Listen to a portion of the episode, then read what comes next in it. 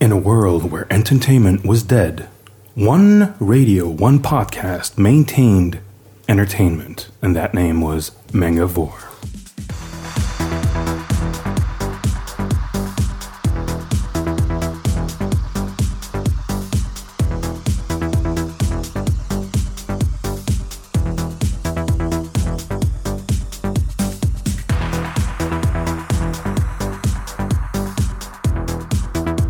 À tous pour le 4 troisième épisode de la saison 4 du podcast Mangavore. Salut Al, ça va Atanor, il est bien Hello. dans mon smartphone Oh, il est super cool. Je disais un article super intéressant de qui couche avec qui dans l'équipe de France de handball pour savoir la répartition des chambres. Ok. On s'en fout. Ça va Ness Ça va, monde, bonne c'est super année. important. Eh mais oui, bonne année, parfaitement. Et bonne année à Sam, notre invité. Bonjour, bonne année effectivement à toute l'équipe. Merci d'être venu et d'avoir fait un effort particulier par rapport aux autres invités puisque tu es là un dimanche après-midi. suis là un dimanche et j'ai même bravé la neige. N'est-ce pas? Donc euh, j'avoue, comme quoi finalement nos invités ont vraiment envie de venir nous voir, ça fait plaisir. C'est parce qu'on vous adore. Ah, c'est gentil. Et parce Bon. qu'on- et parce qu'on paye bien. Voilà. C'est-à-dire qu'on paye en nature, c'est Atanor qui. Voilà, donc euh, maintenant vous savez tout. Je, je donne beaucoup. Ah oui, ça. il nous Ah a donné oui. de, de bonnes petites euh, croquettes, des coloquets. et, J'avoue, euh, Atanor ramène euh, associé régulièrement de la nourriture, mais je crois qu'aujourd'hui, il a vraiment, il s'est surpassé, il a euh, Bah, vraiment c'était amené un- plein de trucs. Un, un double japamiam euh, en hommage à Komiku. hein. Forcément, Merci. je me suis dit c'était soit des bento, mais euh, c'était difficile de faire des trucs jolis euh, avec mes petits, mes petits bento à moi, soit euh, des choses qu'on peut mettre dans des bento, donc des, euh, des croquettes et euh, des karagués. Voilà. Et donc, on y reviendra tout à l'heure. et c'était réussi. Exactement. Tout à fait. Et on va commencer du coup par des news. Je te donne la parole, Al. Donc, euh, ma première news sera sur euh, le hum, Shonen Jump Alpha. Mhm. Je sais pas si tu sais ce que c'est. Un magazine. C'est celui où il lance des nouveaux, euh, des nouveaux auteurs. Tu nous en avais parlé euh, il y a un Voilà, qui est sur Internet en fait. euh, le- ça. voilà, et qui est gratuit en gros, qui est aux États-Unis. C'est Viz qui a lancé ça. Et du coup, il y a plusieurs séries. Alors, c'est leur série normale hein, One Piece, Toriko, Nura, Bleach, Blue Exorcist, Naruto. Voilà, mais on a les voilà. chapitres à l'heure du Japon, mais en anglais. Voilà. Ouais. Et donc, je pense qu'ils vont certainement le, le faire par la suite en France parce que le système voilà, est assez simple, c'est gratuit et ça permet de d'essayer de récupérer tous les téléchargements. Donc ta news, c'est que ça débarque en France, c'est ça? Non, du tout, Ah, du tout. C'est parce Merde. que je m'y suis intéressé et comme ils mettent des, des, des nouvelles séries aussi dessus, puisqu'il y a, euh, je sais pas si tu sais ce que c'est, One Punch Man. Ah. Yes. C'est la C'est mon nouvelle gros série coup de du cœur de la mort euh, l'auteur de le dessinateur pardon de Shield 21. Voilà, et donc ça va arriver dessus. C'est d'ailleurs au Japon, euh, ils ont publié un chapitre là euh, dans le Young Jump, bizarrement. Ouais. Je pensais que ça serait plus dans le shonen. Sûrement, il n'y a pas de place. Enfin bon, ouais. Voilà. Et donc, euh, du coup, euh, je pense qu'ils vont commencer, comme euh, le- l'expérience fonctionne, ils vont commencer à mettre pas mal de nouveautés euh, à l'intérieur. D'accord. Ok, Cool, ok. Je pourrais dire que je le lis sans, avoir- sans passer pour un gros pirate. Exactement. Exactement, mais ça Voilà. va être difficile euh, de s'installer en France en tout cas. Je pense que pour l'instant, dans un premier temps, euh, Le Jump Alpha? Ouais. Ouais, je pense que pour des questions de droit, euh, vu que avec, les... avec tous les contrats qu'ils ont avec les éditeurs français. non, mais je ça- pense qu'ils vont pas le faire avec des séries. euh, Je pense s'ils le font, ils vont pas le faire avec des séries euh, Avec existantes. séries, je pense, oui, parce que comme là, il y a un afflux de nouvelles séries qui arrivent chez Jump. Mhm. Je pense qu'ils vont sûrement miser sur toutes ces nouvelles séries. Parce que là, Ou il y a un renouveau. des, des vieux trucs que plus personne édite. Bah, regarde, tu as, je sais pas si Ça vous passe. connaissez, euh, euh, c'est Assassination Classroom. Mhm. Absolument pas. Voilà, en fait, c'est un, un shonen. Alors, son vrai nom en japonais, c'est euh, Ansatsu euh, Kyoshitsu. Ouais, bah, ce qui veut dire la classe des assassins. Voilà, exactement. Et donc, euh, c'est la série qui marche en ce moment dans le Jump. Il y a deux volumes qui sont sortis. euh, c'est plutôt un truc marrant, puisque c'est un extraterrestre qui s'installe euh, sur Terre et qui menace de faire exploser la Terre dans un an. Et euh, en attendant, euh, ben, il veut être prof dans une école. Ok. Mais tu vois, le, marché américain, il s'est, euh, il s'est quand même affaibli au niveau du manga. Et donc, ils ont besoin de, relancer l'intérêt pour, euh, pour le manga. Alors qu'en France, globalement, il, est, assez stable. hein, il a atteint sa maturité, il est assez stable. Donc, je pense que euh, des nouvelles séries seront plutôt publiées par Kazé, qui appartient à Viz, etc. Tout le monde le sait. plutôt que d'essayer de lancer des séries gratuitement pour susciter un intérêt qui est déjà là en France. Bah, le but, c'est surtout de faire comme au Japon, essayer de faire le principe de la prépublication pour euh, espérer vendre encore plus de volumes reliés. Mais on sait que la prépublication, ça marche pas en France. Je veux ça- dire, ça- tout le monde essaye depuis des années, ça marche pas. Ça, ça dépend si, si c'est gratuit. Là, en l'occurrence, c'est gratuit. Donc, euh, Ouais. Ouais, Et puis c'est des Japonais, ils ont toujours pas compris. Tu sais, et puis en plus souvent il y a une catégorie, il y a des gens. Non, mais ce que je veux dire par là, c'est qu'il y a des gens qui sont persuadés que bah, c'est que ça a été mal fait et ils veulent le faire eux-mêmes pour être sûr que ça fonctionne. Hein. Bah, c'est mal fait si, si, le fait de suivre ta prépublication et ensuite d'acheter tes volumes reliés te revient à peu près 14 fois le prix de l'achat du volume bah, relié. Et c'est ce qui a été fait à chaque fois. Alors que si tu pars sur un abonnement numérique vraiment pas cher, voire gratuit, où tu as tes prépublications euh, de manière hebdomadaire, après, oui, euh, tu auras un taux de conversion qui ne sera pas de 100%, c'est sûr et certain, mais tu auras quand même un, certain un, seuil. Hein, le seuil de rentabilité sera à définir, mais tu auras des gens qui achèteront les trucs. L'expérience Crunchyroll prouve que bah, c'est différent, c'est de l'animé. Mais bon, on est sur les news, je vous rappelle. Hein, oui, on partir sur un dossier. Donc, eh ben, vas-y. Ok, donc j'enchaîne très rapidement avec deux news sur Kazé. Donc, justement, on parlait de Kazé qui appartient à Viz, etc. Il faut savoir que les choses changent en termes de, euh, comment dire, de personnel, puisque Raphaël Penn, donc le directeur éditorial de Kazé qu'on a reçu quand même deux fois ici, en tant que Asuka, puis en tant que Kazé euh, manga, euh, vient de changer de poste. Il est devenu directeur du pôle éditorial de l'ensemble du groupe Viz Media Europe. C'est-à-dire que maintenant, au lieu de s'occuper du catalogue de Kazemanga, il s'occupe du catalogue japonais de Shueisha, euh, de comment il est dispatché euh, chez les éditeurs en Europe, grosso modo. Et du coup, qui le remplace? Eh bien, c'est Jocelyn Monéron, qui était jusqu'alors responsable éditorial, voilà, qui a travaillé chez eux depuis maintenant fin 2007. Euh, donc, euh, bah, on lui souhaite bonne chance. Bonne chance aussi à Raphaël euh, pour son nouveau poste. Et puis, bah, ce sera peut-être l'occasion de recevoir à nouveau quelqu'un de chez Kazé dans le podcast. Ça ne sera jamais que la quatrième fois. Oui, c'est une belle promotion pour lui.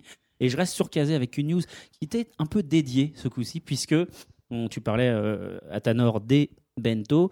Donc l'année dernière euh, et l'année d'avant, si je dis pas de bêtises, Kazé a fait une super opération euh, commerciale avec ses mangas en début d'année, l'opération boîte à bento, qui a marqué les esprits de tout le monde. Qui a fait un carton. Un qui a fait un carton. Exactement. Et eh bien, elle revient cette année et pas avec des titres Boys Love, contrairement à l'année dernière, avec deux titres plutôt euh, populaires du catalogue, puisque si vous achetez deux mangas Kazé, vous avez le choix entre une boîte à bento Blue Exorcist ou Arcane de l'Aube, donc mm. c'est plutôt chouette. Et les boîtes cette année sont vraiment très très belles. une bleue pour Blue Exorcist et une jaune pour Arcane. Exactement. Et en plus des baguettes, il y a donc, on le voit sur l'image, une petite fourchette et une petite euh, cuillère. Si vous, allez voir la news sur mangavor.fr, bien sûr. Euh, moi, je continue avec euh, Ghost in the Shell, une nouvelle série qui commence là bientôt. C'était dans le Young Magazine de Kodansha qu'ils l'ont annoncé. Ouais, exact. Il s'appellera Ghost in the Shell Arise. Exactement. Avec un chapitre tous les 14 mois. Euh, non, mais euh, je crois pas que ce soit un manga, c'est un animé. C'est un, animé, hein, c'est un animé. Hein. Ouais, ouais, Ok, bon, bah, je retire ma blague. Avec un nouveau design pour Motoko Kusanagi, entre autres. Et on sait que l'animateur euh, qui, était, qui travaille sur les deux premiers films, qui c'est Kazushika Chika, fera partie du staff et que le scénario a été confié à Ubukata Tao, qui a travaillé sur Fafner, en l'occurrence, ah, Heroic Age, et Le Chevalier Déon, Déon pardon, et Mardox Scramble. Voilà. Alors, toujours, euh, on passe de Ghost in the Shell à son ancien réalisateur, Mamoru Oshii, mhm. qui travaille en ce moment avec Kamui Fujiwara. Je ne sais pas si vous savez qui c'est. Si vous vous rappelez qui c'est. Euh, Chez Enix, il était dessinateur de Dragon Quest. Ah oui, d'accord, oui, de Roto. Voilà, c'est ça. En fait, en ce moment, tous les deux sont en train de travailler sur un projet euh, qui est une sorte d'expérience au Japon pour faire un à la fois un manga et un animé en même temps pour, pour iPhone, iPad, etc. Donc euh, c'est une petite expérience. Plutôt un livre animé ou vraiment euh, un livre et un dessin animé? Ça sera un peu les deux en même temps, ça sera la grande surprise. Ok. Ok. Bah, en fait, c'est un truc qui se. En fait, c'est une ouais, en HTML5, voilà, une petite histoire. Voilà, c'est ça. à la base, il une BD. ses compétences au passage? Attends, attends. Essaies de te faire recruter par les auditeurs, c'est ça? Alors, déjà, j'ai pas besoin de ça pour être euh, dragué euh, sur LinkedIn euh, tous les jours 75 milliards de fois, premièrement. Et deuxièmement, je pense qu'on maintenant, on peut dire que HTML5, tout le monde sait ce que c'est. Non, je pense pas. mais moi. Je pense pas non plus. Mais savent ce que c'est, je pense. Voilà. Et, donc, euh, ah, mais Ness, c'est une fausse hipster. Elle fait, elle fait genre hipster. Elle sait pas ce que c'est l'HTML5 quoi. C'est pas un truc de hipster, ça c'est un truc de geek. Ouais, puis personne ne nous voit là en plus, hein, donc on sait pas si je suis. Donc le principe, ça sera un manga à la base et on pourra toucher sur les cases qui vont s'animer. Pas mal, pas mal, pas mal. Ça te plaît forcément un manga où on peut toucher. Ah bah c'est clair, mais il va vous falloir un titre avec des gros nibards. Hein. C'est ça. Bon, moi j'enchaîne avec une news en France, puisque euh, Taifu Comics, enfin Ototo, pardon, le euh, label grand public, enfin tout public de Taifu Comics, fait une opération assez intéressante. Donc ils ont sorti le manga de Sami Dale. Euh, alors le titre complet est un peu long. J'ai perdu. Tu le connais, Sam, de tête, tête non. Donc en tout cas voilà, Sami Dale, qui est un seinen qui est plutôt intéressant, qui parle de fin du monde, qui est assez grave ils ont sorti qui n'a pas du tout marché. En fait, à la base, ils voulaient sortir avec un certain type de jaquettes, qui ne sont pas les jaquettes euh, japonaises. L'éditeur original a refusé. Le titre s'est vautré. Du coup, ils ont proposé à l'éditeur japonais de réessayer de faire justement les jaquettes qu'ils voulaient. Ils ont fait un test sur la jaquette du tome 1. en salon. Ça a bien marché, les ventes ont, décollé un peu. Du coup, là, sur, sur le trimestre qui arrive, enfin sur le, semestre qui arrive, pardon, les tomes 1 à 6 vont être réédités avec des nouvelles jaquettes plus, plus dark, plus en accord avec le thème du manga. Et bah, on leur souhaite du coup que ça, ça marche, sachant que l'initiative est intéressante. C'est que les mangas vont donc être réimplémentés en librairie avec les nouvelles jaquettes, mais à chaque fois, pour les nouveaux tomes à sortir, puisque la série en fait 9 et qu'il y en a déjà 6 de sortie, le titre sera vendu avec deux jaquettes, la nouvelle et l'ancienne pour ceux qui ont encore l'ancienne euh, collection de manga. Et si tu as l'ancienne collection de manga mais que tu veux les nouvelles jaquettes, tu peux te déplacer en salon quand euh, Taifu est là euh, comment, sur le salon. Si tu ramènes tes anciens, tes anciens tomes pardon, de Samidale, il te change tes jaquettes. Donc ça, c'est quand même sympa. Lucifer and the Biscuit Hammer. Bien, ouais, exactement. Qu'est-ce qu'on ferait sans, sans nos smartphones de Exactement. exactement. Moi, je trouve que c'est un peu tard. C'est dommage. C'est une excellente initiative. Euh, ouais. Euh, c'est dommage que les, les, Japonais les aient euh, bloqués au début. maintenant, je pense que c'est malheureusement un petit peu trop tard pour, pour la série. D'accord, on verra bien. mais, mais du coup, une jaquette, ça peut influencer donc sur les ventes. Bien sûr, complètement, complètement en librairie, on le voit, il y a des, des clients qui, euh, qui s'arrêtent seulement sur une jaquette parce que c'est la jaquette et qui vont prendre le bouquin sans même nous demander de quoi ça parle. C'est euh, hallucinant. C'est hallucinant. Le, le, pouvoir de la jaquette est très très fort. Alors une petite initiative que j'ai trouvée marrante, c'est un, un, Shibuya à Tokyo, qui a fait passer là, euh, du 21 janvier au 5 mars, il propose 5 plats autour de XXX, XXX Holic. Holic, tout ah, mais ouais, ouais, c'est vraiment, voilà, c'est vraiment des trucs spécifiques faits pour. Donc il y a des, euh, un gâteau, euh, des pancakes à la banane, un fondant chocolat et deux glaces avec les deux petits personnages de lapin. D'accord, mais euh, bah, tu veux dire les Mokona Voilà, c'est ça. Mais je pense que c'est en rapport avec la sortie. Il y a un drama ou un film là, qui doit sortir. Il y avait une image sur Internet de l'actrice qui joue Yoko euh, et de l'acteur qui joue, euh, je sais plus lequel des deux, celui qui est plutôt calme. Ça fait longtemps que j'ai pas lu un Holic. Ok, donc je, moi je reste chez Pika, puisque Holic est édité chez Pika euh, en France, puisqu'ils sortent un nouveau titre prochainement, donc qui s'appelle en japonais Watashini XX Shinasai. Donc grosso modo, fais-moi des choses coquines, on peut dire, Ness hein oui, c'est ça. Voilà. De quoi, de quoi, de quoi Je croyais que c'était moi qui faisais les choses coquines là. Et, qui sera, et qui sera traduit en français par Love Mission. Voilà, donc c'est un manga d'Emma Toyama. C'est une série en cours au Japon qui compte déjà 11 tomes, qui a reçu le 36e Kodansha Manga Awards. Donc ça parle d'une euh, lycéenne qui est euh, auteur de romans à succès pour téléphone portable. Euh, et grosso modo, personne sait effectivement sa double identité. Et un jour, elle réalise que ses lectrices, elles veulent des histoires d'amour qu'il n'y a pas dans ces histoires, justement. Et pour bien comprendre comment ça marche, elle décide d'expérimenter elle-même l'amour. Et donc, elle va essayer de séduire le garçon le plus populaire de l'école. Ça, c'est du pitch. N'est-ce pas? Ça a l'air génial. Et eh ben, vous le saurez le, tiens, au mois de mai. Pardon. Silver Spoon va être adapté en animé. Donc Silver Spoon, pour les gens qui ne savent pas forcément ce que c'est, c'est le dernier manga de Hiromu Arakawa, l'auteur de euh, FMA. Et donc c'est le manga euh, qui sort euh, prochainement chez Kurokawa. Tu te souviens de la date éventuellement Le 14 février. 14 février. Un manga où un élève débarque donc dans un lycée agricole. Exactement. Une grosse tête. C'est que j'attends le plus là, pour ce début d'année. Autre adaptation en animation, Devil Unrealist aussi, qui arrive en animation. D'accord, ah bah ça, ça va faire plaisir à ton cam et à la traductrice. Et puis, euh, ma petite dernière news, euh, Magie après l'animé, un jeu vidéo pour 3DS. D'accord, ok. Donc Magie, euh, le truc de chez Kurokawa qui est en animé chez Kazeplay. D'accord, ok. Oui, c'est une bonne série aussi.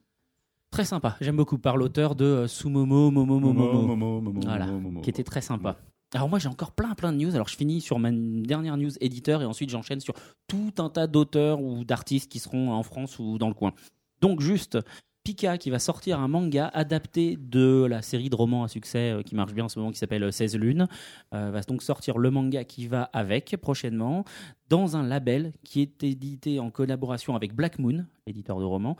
Ça va s'appeler euh, donc Black Moon Graphics qui sera rattaché au label Pika par Pika Graphics. Donc en fait c'est un label dans lequel ils vont sortir que de ce qu'ils appellent du, roman graphique, donc de la BD adaptée de, romans et euh, pour un public particulier. Dedans, il y a le manga, entre guillemets, de Twilight, donc celui de 16 lunes. Et prochainement, il y aura une adaptation du best-seller de Anne Rice, Entretien avec un vampire.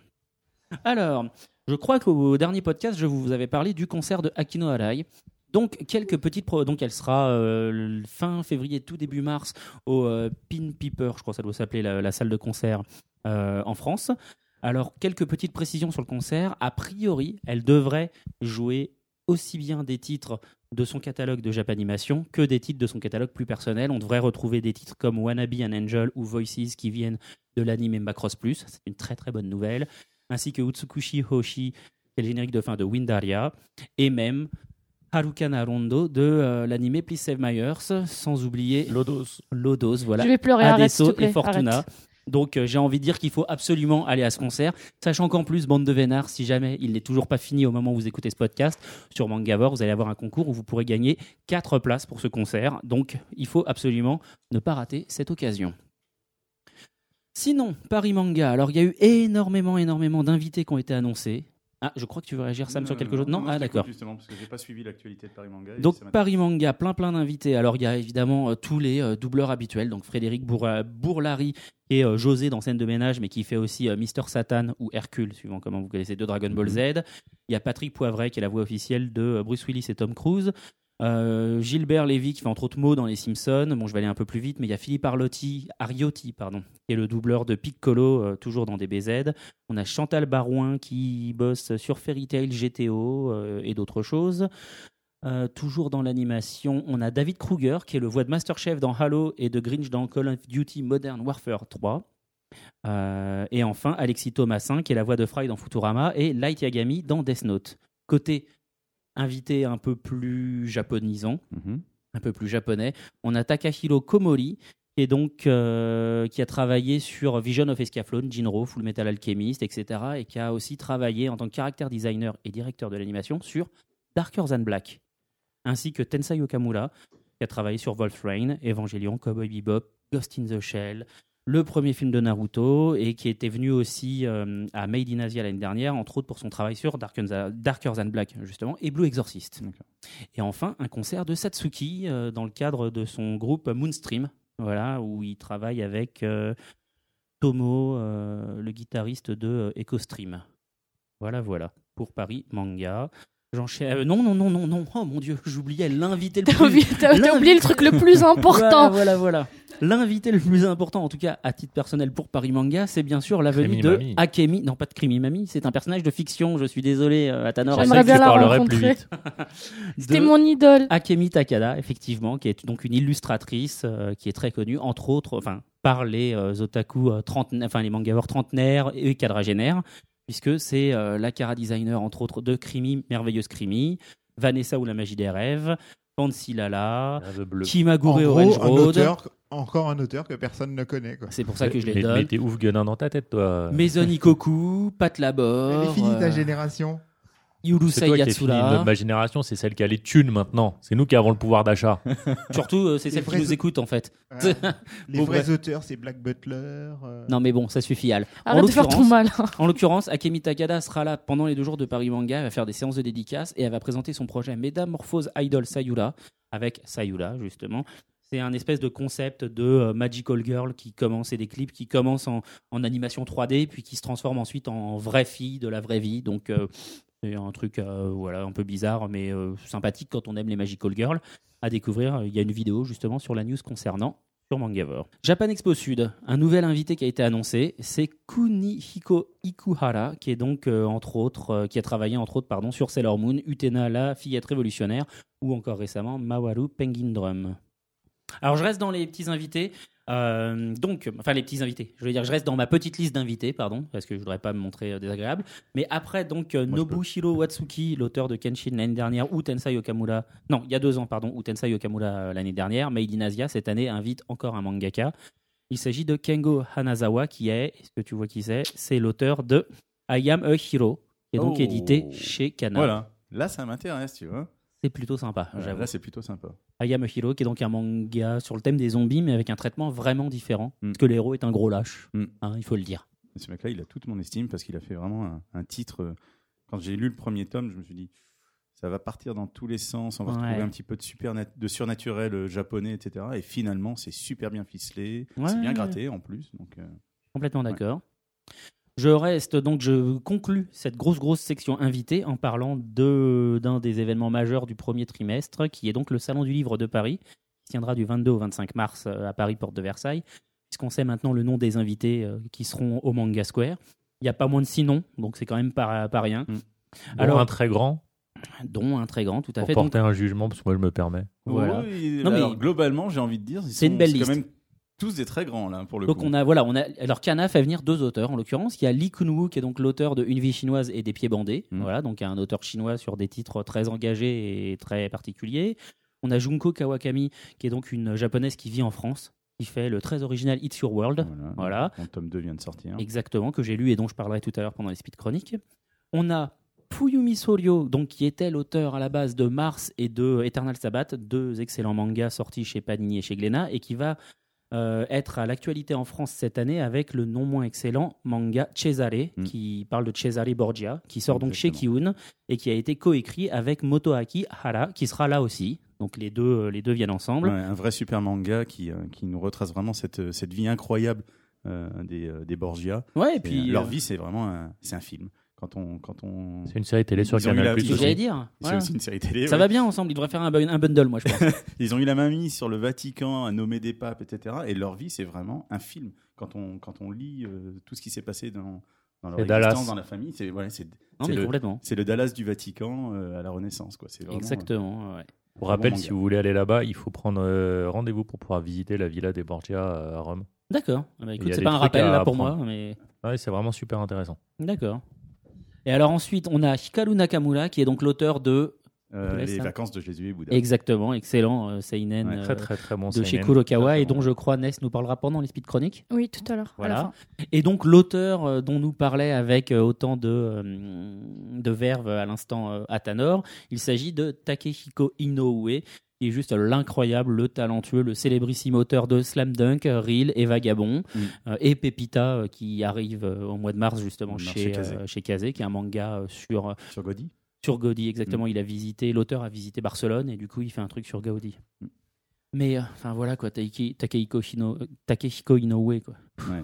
Slam Dunk quoi. C'est c'est une pointure, c'est une référence. Ah non, No- mais- Toute notre Je pense jeunesse. qu'il va y avoir du monde. Ah ouais, non, mais voilà. Euh, et puis, bah, sinon, euh, pas beaucoup de dédicaces. bah, comme à chaque fois avec les auteurs euh, japonais, de toute façon, c'est le deal. Et puis, bon, bah, évidemment, il y aura le Manga Square, il y aura des conférences, il y aura un cosplay, il y aura euh, deux, trois masterclass. Enfin, il y aura tout un tas de trucs, puisque le Salon du Livre est en train peu à peu de s'installer comme l'événement euh, manga seinen en France, euh, avec à côté l'événement plus euh, grand public, plus, euh, comment, plus festif qu'est Japan Expo. Est-ce qu'il y aura un podcast Mon lieu à voir? Je ne sais pas s'il y aura un podcast cette année, mais on sera encore partenaire effectivement du Salon du Livre comme l'année dernière. Euh, donc euh, voilà, on est très content. Donc on vous fera gagner en l'occurrence des places pour le Salon du Livre, ça c'est sûr. Donc restez. euh, Je suis très content là, que, ça- que le Salon du Livre continue de se, se dynamiser autour du manga. euh, parce que quand l'année dernière, on avait pour invité d'honneur euh, le Japon, je me suis dit, bon, ben voilà, ça va être l'année, etc. Et après, ils vont tout laisser retomber. Et ben non. La, la pression est maintenue, le- l'engouement est maintenu. Et ça, ça me fait vraiment plaisir. Bah, pour prendre des mots, euh, des mots qui fâchent, euh, le salon du livre se cherchait un relais de croissance aussi, il faut le, faut le dire, avec un nombre de visiteurs qui, euh, qui stagnait mal- malgré tout. euh, et euh, bah, il se trouve que le, le manga est une très très bonne occasion pour tester une, un, regain, euh, un regain de clientèle, vu qu'on a les, les férus de littérature qui, eux, de toute façon, restent un socle basique qui viendra au salon du livre, quoi qu'il en soit. Et c'est euh, sur la partie euh, bande dessinée où il y avait eu le plus gros déclin euh, du, du nombre de, de visiteurs. Et euh, bah, pour moi, il n'y avait pas trop le choix. hein. C'était soit il s'ouvrait au comics, soit il s'ouvrait au manga. Euh, le manga a une meilleure part de marché en France, donc c'est Mm. c'est logique que, euh, que l'ouverture se fasse de ce côté-là. Alors, je suis dirais assez- même au-delà de ça, c'est euh, c'est le marché qui, lui, a évolué. La, la population du lectorat est, est vieillissante. Et donc maintenant, ce sont des gens qui ont envie d'aller sur des salons du livre, etc. Et donc c'est euh, ce public-là qui lisait du manga quand ils avaient 15 ans. Maintenant, ils en ont 30 ou 40. Euh, ils sont passés à un autre mode de fonctionnement, un mode de fonctionnement adulte. Le salon du, livre, quoi qu'on puisse dire, c'est quand même très très adulte. Donc c'est pour ça que du coup ces gens-là maintenant euh, sont contents de pouvoir retrouver les choses qui leur plaisent en tant qu'adultes dans un salon qui, euh, qui leur correspond en tant qu'adultes. Exactement. Et d'ailleurs, je finis en précisant que quand on a euh, moins de 18 ans, l'accès au Salon du Livre est gratuit euh, sur, en, en se présentant sur place. Et quand on est étudiant de moins de 26 ans, si on se pré-enregistre sur le site du Salon du Livre, pareil, on paye pas sa place. Donc il n'y a vraiment aucune raison, euh, quand on a moins de 26 ans, de pas aller au Salon du Livre quand on voit le fait qu'on paye pas sa place et qu'en plus il y a des invités de ouf. Mm, c'est clair. Alors, deux dernières news. Je voulais vous parler un instant des Cités d'Or. Euh, Il y a une nouvelle série en ce moment en diffusion sur TF1. Il y a Kazé qui a annoncé la sortie en Blu-ray de la série originale remasterisée euh, pour le 3 avril. Et il y a aussi le roman La Route de l'Or et un manga qui est dessiné par Thomas Bouvray, qui est le dessinateur entre autres de Element Air, qui était sorti chez Vent d'Ouest. Donc voilà, on lui souhaite euh, bonne chance. Il y aura un test euh, complet des, euh, des Blu-ray dès que je les aurai achetés pour vous dire si le remastering est de qualité ou pas. D'accord, super. Et ma dernière news, c'est juste, euh, ok, je veux dire, je fais un grand écart entre les séries des années 80 et celle-ci, mais je suis désolé, je peux pas euh, passer sous silence le fait que Nintendo vient d'annoncer la sortie d'un vrai épisode de Pokémon sur 3DS. Oui, mais alors dis-moi, qu'est-ce qu'il a de particulier pour dire que c'est un vrai épisode par rapport aux autres? Bah non mais non non pas par rapport aux autres, par rapport aux autres sorties sur 3DS. C'est-à-dire sur 3DS, on a eu soit un comment un Poké euh, un Pokédex euh, en 3D, c'est pas un jeu, Ouais. soit du Pokémon Stadium ou je sais plus quoi. Là, c'est un vrai ou soit Pokémon Noir et Blanc 2 qui était juste des suites de, de, de Pokémon Noir et Blanc et surtout qui n'était pas sur 3DS mais qui était sur DS. Là, on a un vrai Pokémon qui sort sur 3DS qui va tirer parti de la 3DS, des fonctions que ce soit relief ou euh, jeu en ligne. euh, graphique aussi et surtout ce qui est vraiment intéressant sur celui-là c'est qu'il sort en octobre 2013 dans une sortie mondiale simultanée d'habitude Pokémon ça sort au Japon au mois d'octobre et ça sort dans le reste du monde au mois d'août de l'année d'après. Le temps qu'il soit traduit là, ils ont bossé en amont pour que ça sorte d'un coup en anglais, en allemand, en espagnol, en français, en italien et évidemment en japonais. Ça sera un nouveau monde, des nouveaux personnages Bah, ce euh, sera le même monde, mais effectivement sûrement des nouveaux, euh, des nouveaux territoires. Il y a évidemment des nouveaux Pokémon et au passage euh, euh, certains des anciens Pokémon. Et il y a évidemment au départ, comme toujours dans chaque nouvel épisode, trois Pokémon au niveau du starter qui sont différents. En l'occurrence, on a Marisson qui est un espèce de, je sais pas, de, de singe d'eau, je sais pas quoi. On a Fennec, un petit renard de feu. Moi, je pense que c'est celui-là que je vais prendre. Et il y a Grenousse, une espèce, non, c'était euh, un singe de, de plante, pardon. C'est un type plante euh, seul. Et donc Grenousse qui est elle une grenouille type eau. Voilà. Et il y aura une nouvelle série télé, j'imagine, avec. Ah bah, je- je- à Parce mon qu'à avis. chaque fois, en général, il y a toujours une nouvelle série d'animés. Et euh, sûrement Et un un, nouveau manga un nouveau manga pour Et que pour j'attends le live pour vous faire un japanard dessus. Ah, ce serait mortel un live de Pokémon. Honnêtement, ce serait mortel. C'est bizarre. Il faudrait que Tsume sorte encore. des résines aussi Tu avec. te proposes pour jouer dedans? Avec plaisir, avec plaisir. euh, Je Ah, peux faire ça à la mèche sans problème. Que personne, qu'aucun réalisateur ne s'est encore penché là-dessus. Mais peut-être qu'ils se sont penchés, mais que la Pokémon Company a dit allez vous faire foutre. On, on a vu Dragon Ball Evolution. Bon, et bah c'est tout pour ces news. C'était relativement long parce qu'il y avait beaucoup, beaucoup, beaucoup de choses à dire.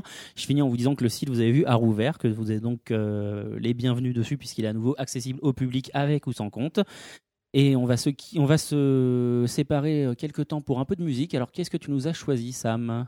Euh, J'en ai choisi plusieurs. Ah bah, Euh, Vas-y, choisis-en une. Là, on va eh mettre ben, celle-là. euh, Do Positive de Ai Otsuka.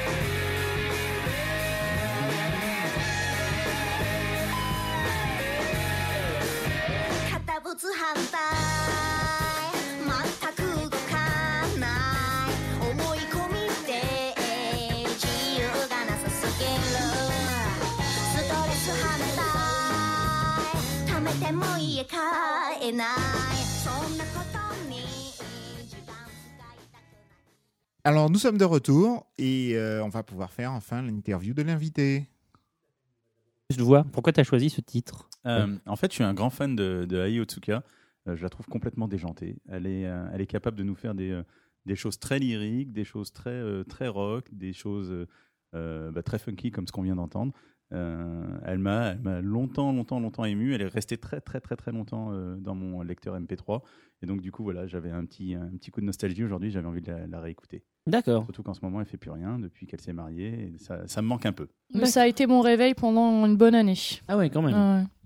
Bon. Eh ben, très bien. Alors du coup, Sam, on est avec toi aujourd'hui, dimanche après-midi, pour euh, un peu apprendre à découvrir qui est le. Donc, tu es le fondateur de euh, la librairie Comico, Comico et des éditions Comico. Exactement. Voilà. Donc, explique-nous un peu, euh, en partant depuis le début, donc, comment tu es arrivé à ça, justement. Né le 31 mars, non, je plaisante. non, en fait, je suis ce qu'on appelle un autodidacte. L'école, pour moi, c'était chiant, c'était assez pénible. Euh, et donc, dès que j'ai eu 18 ans, euh, j'ai tout de suite voulu euh, rentrer dans, dans une maison, euh, une, une maison euh, très très sympa qui s'appelle les Éditions Mondiales, euh, qui publiait un des magazines de jeux vidéo que j'adorais. Parce qu'à l'époque, je jouais aux jeux Lequel? vidéo tout le temps, c'était Console Plus. Ah bah oui, bien sûr. Console Plus. Euh, Alors, ça te rend pas triste la fin, là? Bah, un petit peu, mais maintenant je me suis, on va y venir, je me suis détaché du jeu vidéo, donc euh, voilà, c'est euh, c'est une page, une page qui est tournée, mais euh, oui, ça fait toujours un, toujours un petit pincement au cœur. Bah, moi, j'ai vu la fin de Tilt. euh, Oh. Qu'est-ce que c'était ça, bon, c'est Tilt pour les vieux, ça. Ouais, ben moi, bah, ouais. moi c'était ce que j'achetais quand j'étais jeune ado. Bah, moi, j'ai fait, j'ai vu Tilt, euh, j'ai vu Tilt Tilt, l'émission, hein. Les- l'émission télé aussi. hein, c'était, Euh, euh, ah, Croquids, l'émission euh, avec Jean-Michel Blotier. Ouais, euh, c'est ça. ouais. ouais. Avec le- l'instant tilt à la fin, on pouvait gagner sur un, un niveau en se battant contre quelqu'un d'autre. Exactement. Et c'est lui qui, c'est lui d'ailleurs qui m'a recruté. Donc euh, pas de diplôme, euh, juste une, forte volonté et la passion en poche. Je suis allé le rencontrer sur sur un salon euh, qui était un super game, je crois, euh, au CNIT à la Défense. Et euh, je lui dis voilà, euh, j'ai envie de bosser pour vous. euh, Faites-moi confiance, euh, laissez-moi faire quelque chose. euh. Et il m'a dit ouais, rappelez-moi, appelez ma secrétaire. Ça a été et tous les jours, tous les jours, avec la volonté d'un gamin de 18 ans qui veut, qui veut se lancer sur le marché du travail, tous les jours, je l'ai harcelé. Et, euh, et, euh, et il m'a donné ma chance. Et Combien de temps ça t'a pris En Ouais, l'appelant ça- tous les jours? Ça a pris un mois, un mois et demi. Oh, pas mal quand même. Une quarantaine de, de coups de fil, pas mal. Un mois, un mois et demi. Puis Rappelons qu'il n'y avait pas de portable à l'époque, non, il n'y avait pas de portable. Ouais, exactement. Il n'y avait pas free, c'était, euh, il fallait appeler à 20, après 22 heures si on voulait avoir un tarif préférentiel. euh, Alors à 22h, les secrétaires décrochent rarement. hein, Et à pour savoir, et pour savoir s'il m'avait rappelé, il fallait que je rappelle mon répondeur à la maison pour pouvoir l'interroger avec un code. Vous vous souvenez de ça, quoi C'était assez pénible. Euh, donc voilà, il m'a donné ma chance. J'ai été d'abord euh, engagé en tant que pigiste, donc euh, je travaillais à la page. hein. Puis ça s'est très très bien passé. J'étais là tous les matins à 8h30. Autant vous dire que dans une rédaction, Oh, euh, oh. il y, a, personne à 8h30. Donc j'étais là à 8h30 et je repartais le dernier vers euh, 21h ou 21h30. Euh, comme ça, j'étais sûr que si une éprom arrivait à la boutique, une éprom c'était le proto, le proto des jeux à l'époque sur console, si une éprom arrivait à, la rédac, eh ben, il y avait de fortes chances qu'elle me- passe euh, par mes mains. Euh, donc du coup, il a vu que j'avais vraiment la. Il m'a tout de suite proposé de m'engager en tant que rédacteur et de me passer chef de rubrique au bout de six mois. Ça a été une super aventure, euh, une super aventure chez Console Plus. Euh, J'ai même à plusieurs reprises remplacé le rédacteur en chef adjoint qui avait, euh, qui avait pris pour habitude de disparaître parfois pendant trois mois. Trois Euh, sans mois. donner de ah ouais. nouvelles, ouais, ouais. Donc c'est sympa, ça a été une super expérience. Puis euh, et puis il y a eu un nouveau rédacteur en chef. Le- Jean-Michel Blotière euh, a quitté la rédaction. C'est Alain Huyglacourt qui a repris. Bien sûr, à HL. Euh, voilà, quelqu'un qui est, euh, que j'aime beaucoup, mais voilà, ça, ça, ça cliquait pas forcément entre, entre lui et moi. Et donc j'ai quitté Console Plus et je suis rentré chez Player One, où j'ai recommencé euh, depuis le début. Euh, euh, D'abord pigiste, puis rédacteur, puis chef de rubrique, puis chef de deux rubriques. J'étais responsable de la rubrique Import et j'étais aussi, surtout, euh, le, le premier journaliste responsable de la rubrique Online en 1994 avec un modem 14400 baud. Non mais c'était un truc, euh, Ah, un truc de fou. Ou le dinosaure. Exactement. Et j'allais sur le, sur le site de Nintendo euh, aux États-Unis, nintendo.com, pour essayer d'avoir des, des infos. J'allais sur les, les sites et ça me prenait. Je lançais ma- le- le- la requête le matin et j'avais la page qui, affi- qui s'affichait en début d'après-midi. quoi. C'était euh, c'était Ah, euh, c'était de la folie. Et si quelqu'un décrochait le téléphone, tu le flinguais. Exactement, exactement. C'est déjà arrivé. Il y a des gens qui voulaient utiliser la ligne que j'utilisais. Alors là, c'était une horreur. C'est une erreur parce que tout était, euh, tout était Énorme. Un truc que les auditeurs ne peuvent même pas comprendre. Non. Laissez-nous vous raconter. Tu, tu, tu, tu, tu, tu, tu. Oh, oui. Bon, les gars, c'est fini là. ok. Et ensuite, euh, euh, en parallèle, en fait, j'étais engagé sur Europe 1. Euh, pareil, c'est une histoire de fou. Une histoire de dingue. Ça, je vais la raconter parce que c'est un, ça peut montrer, hein, c'est ça ton peut espace montrer, d'expression là. peut montrer à tous ceux qui sont passionnés que tout est possible dans une vie. En 1993, je voulais absolument absolument aller sur le CES, Consumer Electronic Show de Chicago. À l'époque, c'était euh, la grande messe euh, où se retrouvaient tous les acteurs du jeu vidéo. Il y avait un, village euh, Sega, un village Nintendo, et puis, euh, et puis tous, les autres, euh, tous les autres éditeurs. Sony n'était pas encore sur, sur le marché, Microsoft non plus pour le jeu. Je voulais absolument aller sur ce, sur ce salon. Donc je suis allé voir Jean-Michel Bottière dans, dans son bureau et je lui dis écoute, Jean-Michel, je veux absolument, c'est un rêve d'enfant, je te promets que je vais te faire un papier, mais de malade. Et il me regarde, il me fait Sam, ton anglais est pas très bon. C'est 23 pages à écrire en 3 jours. J'ai besoin d'avoir une pointure pour ça. Fais-moi confiance, je vais me former, je vais apprendre à faire des photos, je vais, je vais. Il a accepté de me faire confiance. Je suis parti à Chicago. C'était le truc de dingue quoi. La première fois que je, je- je quittais la France et que c'était le rêve américain quoi. J'arrivais Ah dans une grande histoire, ville. Je suis revenu en France et j'avais effectivement trois jours pour euh, pour écrire mon papier, un super gros dossier. Trois jours pour écrire 23 pages. J'ai envoyé toutes mes photos, tous mes, à l'époque c'était des hectachromes. Les six pages, je les recevais en pleine nuit, je les analysais, je me remémorais tout ce que j'avais vu, je reprenais toutes mes notes. Pendant trois jours, je n'ai pas dormi une seule minute. Je suis resté 72 heures éveillé à la rédaction pour écrire, écrire, écrire, écrire. Il fallait même pas me parler le troisième jour puisque j'étais euh, sur un niveau euh, nerveux, un niveau. euh, Ouais, j'étais tellement nerveux que euh, voilà, on sentait que la fatigue euh, euh, s'emparait de moi. Et le soir, euh, comme je me faisais chier à la rédaction, j'étais tout seul. J'allumais la radio, j'écoutais Skyrock. Euh, et à l'époque, il y avait une nana qui s'appelle Super Nana qui, euh, qui blastait tout le monde à l'antenne. Et on pouvait l'appeler ou lui envoyer un fax, etc. À un moment, je fais une petite pause, je me chope un papier en tête de Console Plus. Elle était toujours en train de parler de, de, de sa Game Boy. Et, et euh, tout le monde lui dit, mais tu sais, on appelle ça un Game Boy à fait. et pas une Game Boy. Et elle fait, oui, mais la mienne, elle est PD, donc c'est ma Game Boy. Voilà. Et donc, elle n'arrêtait pas de, de parler de sa Game Boy. Et donc, du coup, je lui ai écrit un petit mot en lui expliquant qu'effectivement, c'est mon Game Boy, qu'on fait les, les pubs de Nintendo, vous jouez où avec le vôtre, etc. Euh, et je lui dis que je travaille dans un canard de, de jeux vidéo et que voilà, elle m'accompagne tous les soirs en ce moment. Elle lit mon message à l'antenne et elle me dit bah, écoute, Sam, si tu es vraiment fan de jeux vidéo, tu viens maintenant à l'antenne de Skyrock, dans les, euh, dans les locaux de Skyrock, euh, pour, euh, pour nous montrer ça. Je dis, bon, allez, je vais faire une petite pause. Je prends un taxi, il était 1h du matin. Je vais au Forum des Halles, puisqu'à l'époque, Skyrock était dans le Forum des Halles, je ne sais pas s'ils y sont encore.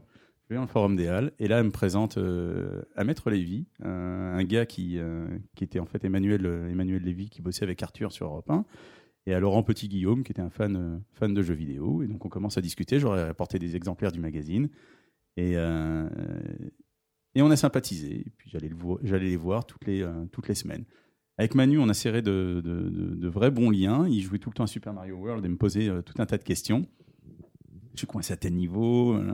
Est-ce qu'il y en a vraiment que 96 dans Super Mario World? On ne peut pas aller jusqu'à 100 Voilà, ça allait. euh. Et donc, il passait à la rédac le soir et on se faisait, euh, on se faisait des, euh, des soirées pizza, coca et, et jeux vidéo dans la rédaction. Et puis un jour, où le rédac chef n'était pas là, j'avais tous les pigistes en face de moi. On était en train de discuter de qui allait faire quoi dans, le, dans le prochain numéro. Mon téléphone sonne. Moi, je décroche pendant le truc. Je console plus bonjour. Et là, il me dit Sam, est-ce que tu as envie de faire de la radio? Je me retourne. Putain, pas mal. Pardon? Il me fait T'as très bien entendu, c'est oui ou c'est non? Je fais Bah ouais. Il me fait Bah tu viens ce soir chez Europe 1. Euh, Il y a un réalisateur qui veut te rencontrer, Fabrice Orlando. Je suis allé chez, euh, chez Europe 1. Euh, ça, ça a tout de suite euh, tilté avec, euh, avec Fabrice et euh, à la rentrée, euh, la rentrée suivante, donc c'était en septembre 93, euh, je crois. Ça devait être septembre C'est 93. ce qu'on appelle avoir le cul bordé de nouilles. hein. Bah, euh, je trouve qu'il s'est quand même bien défoncé euh, La, pour la- le la tenir, chance, ça. Ah ça oui, se c'est un trouve. hein. acharnement. La chance, ça se trouve. hein, C'est euh, C'est une chose de pas- de de- d'avoir une opportunité, c'en est une autre de pouvoir la saisir et Bah, euh, il, faut juste la, il faut juste les saisir ça, quand elles se présentent à nous. ouais, voilà. Et il m'a proposé le truc. euh, M- Maître Lévy, Emmanuel Lévy, euh, simplement parlé de moi en disant lui, c'est un vrai spécialiste du jeu vidéo. Il est même allé sur un salon à Chicago, etc. C'est euh, tout ce qu'on a fait, euh, bah, des conséquences. euh, Oui, t'as construit, au fur et à- Voilà. t'as construit ta propre chance. Et donc j'ai commencé à bosser sur Europe 1. Donc ça c'était en parallèle avec euh, avec la, la presse écrite, avec mon expérience presse écrite. J'ai commencé à bosser sur Europe 1. Euh, J'y ai bossé deux ans et demi.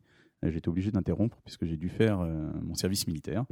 Euh, mais c'était très très sympa. Le- la première aussi année, les, nos auditeurs peuvent pas savoir ce que c'est. hein. Ah, service grave, militaire, ouais. non. Bon, ceci dit, mon service militaire c'était très très bien.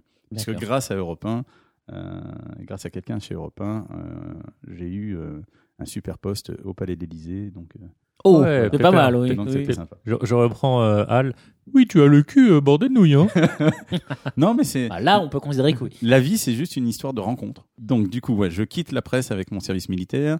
euh, et euh, retour du service, euh, je me dis, bon, bah, c'est bon, la presse, j'en ai fait le tour. euh, C'était très sympa. J'ai appris le métier de la fabrication. J'avais sympathisé avec les chefs de fab des magazines. Donc, j'allais voir des imprimeurs, etc. Ils m'expliquaient comment choisir le papier, ce qu'est une quadrichromie, euh, comment tout fonctionne. Mais j'avais envie de voir comment ça se passe de l'autre côté. Comment on fait un jeu vidéo, finalement? Et donc, j'ai contacté des gens euh, que j'avais interviewés en tant que journaliste, euh, Infogrames, Ubisoft, etc. Et tout de suite, Gérard Guillemot, de chez Ubisoft, m'a répondu, m'a dit bah, écoute, viens me rencontrer, on va te faire passer un entretien. Je l'ai rencontré et l'entretien, c'était juste euh, mémorable. On a parlé que de nos expériences, nous, les jeux qu'on aimait, ce qu'on a fait, etc. On, se re- on se remémorait nos souvenirs.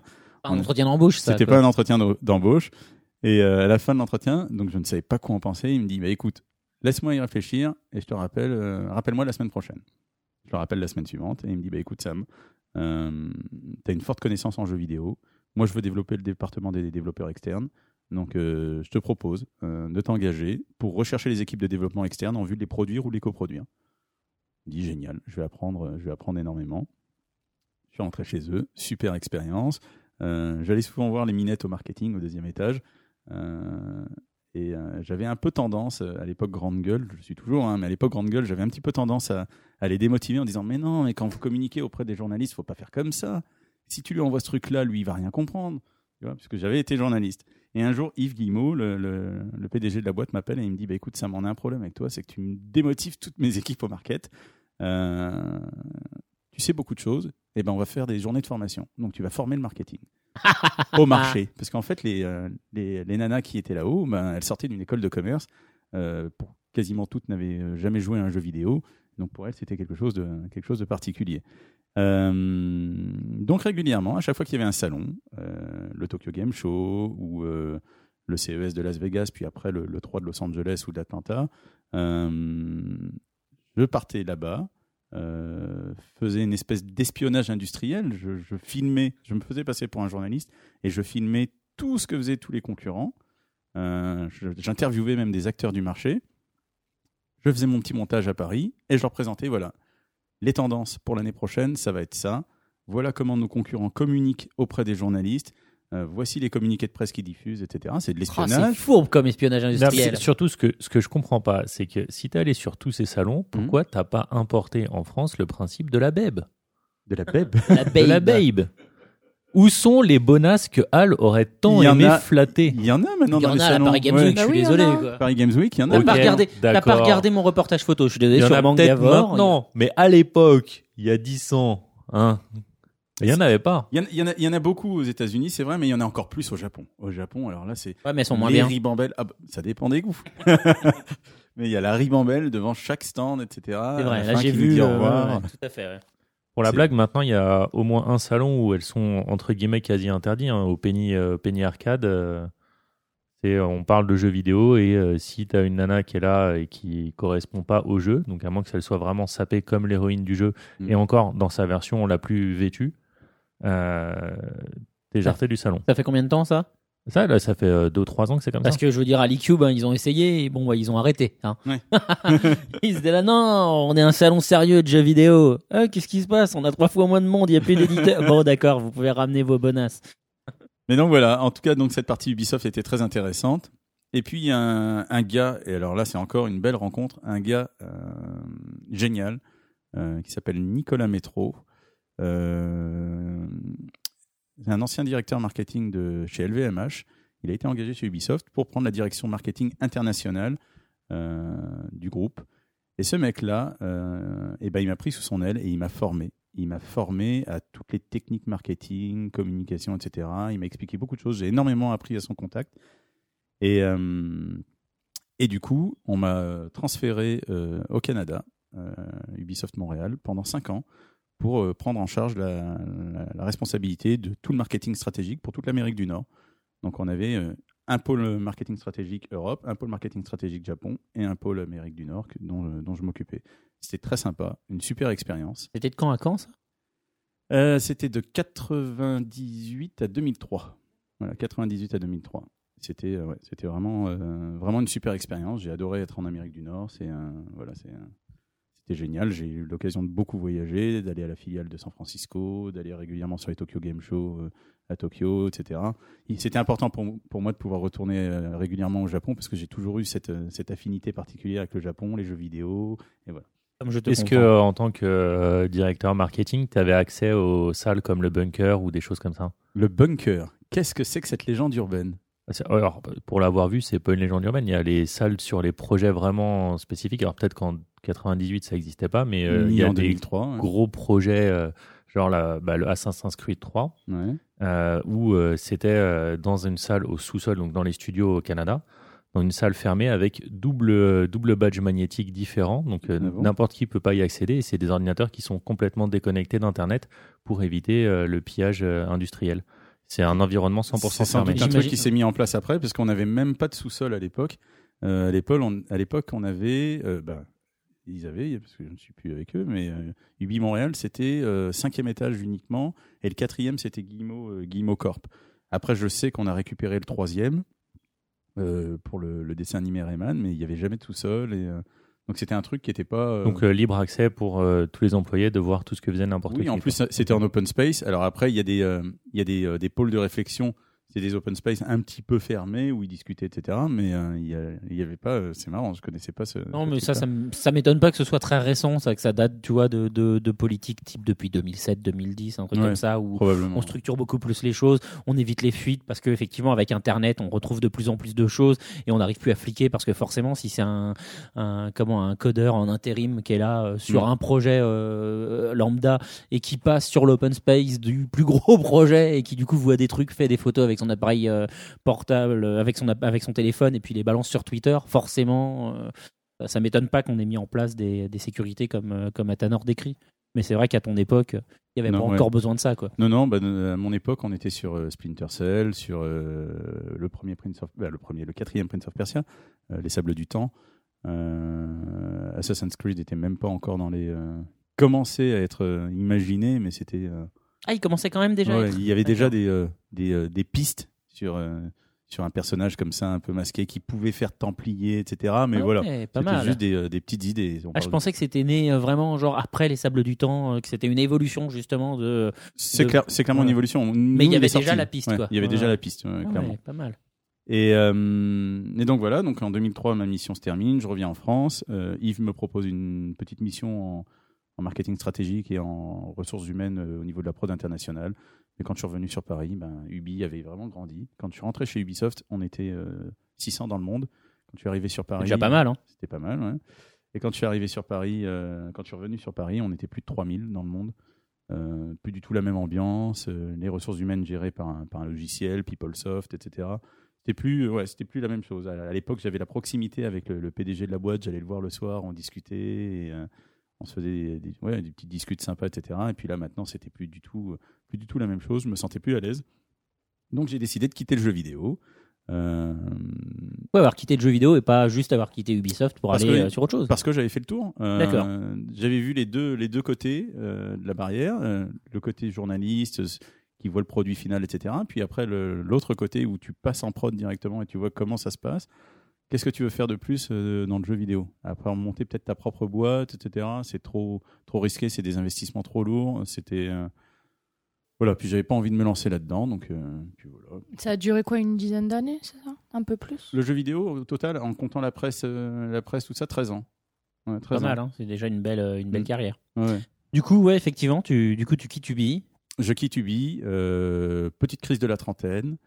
Euh, je savais plus trop quoi faire. Je suis rentré euh, dans une boîte d'effets spéciaux, Mm. euh, Buff, euh, qui a fait des effets spéciaux pour, euh, Que Allez, Ness connaît apparemment. à l'époque pour. euh, bah, Je bossais en, Ouais, ouais, en ouais. audiovisuel avant. Donc, ouais. D'accord.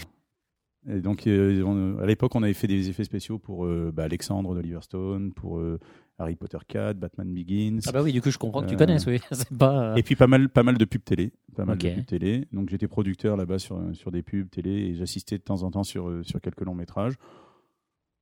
Un patron, euh, un patron qui est avant tout un, un graphiste et pas un, et pas un bon gestionnaire, quelqu'un qui euh, qui rentre euh, dans la salle et qui insulte ses équipes, etc. Ça arrive souvent, Ça, hein, moi ça me rappelle des vieux souvenirs. ça Ça me, ça voilà, c'est. C'est moi au boulot, quoi.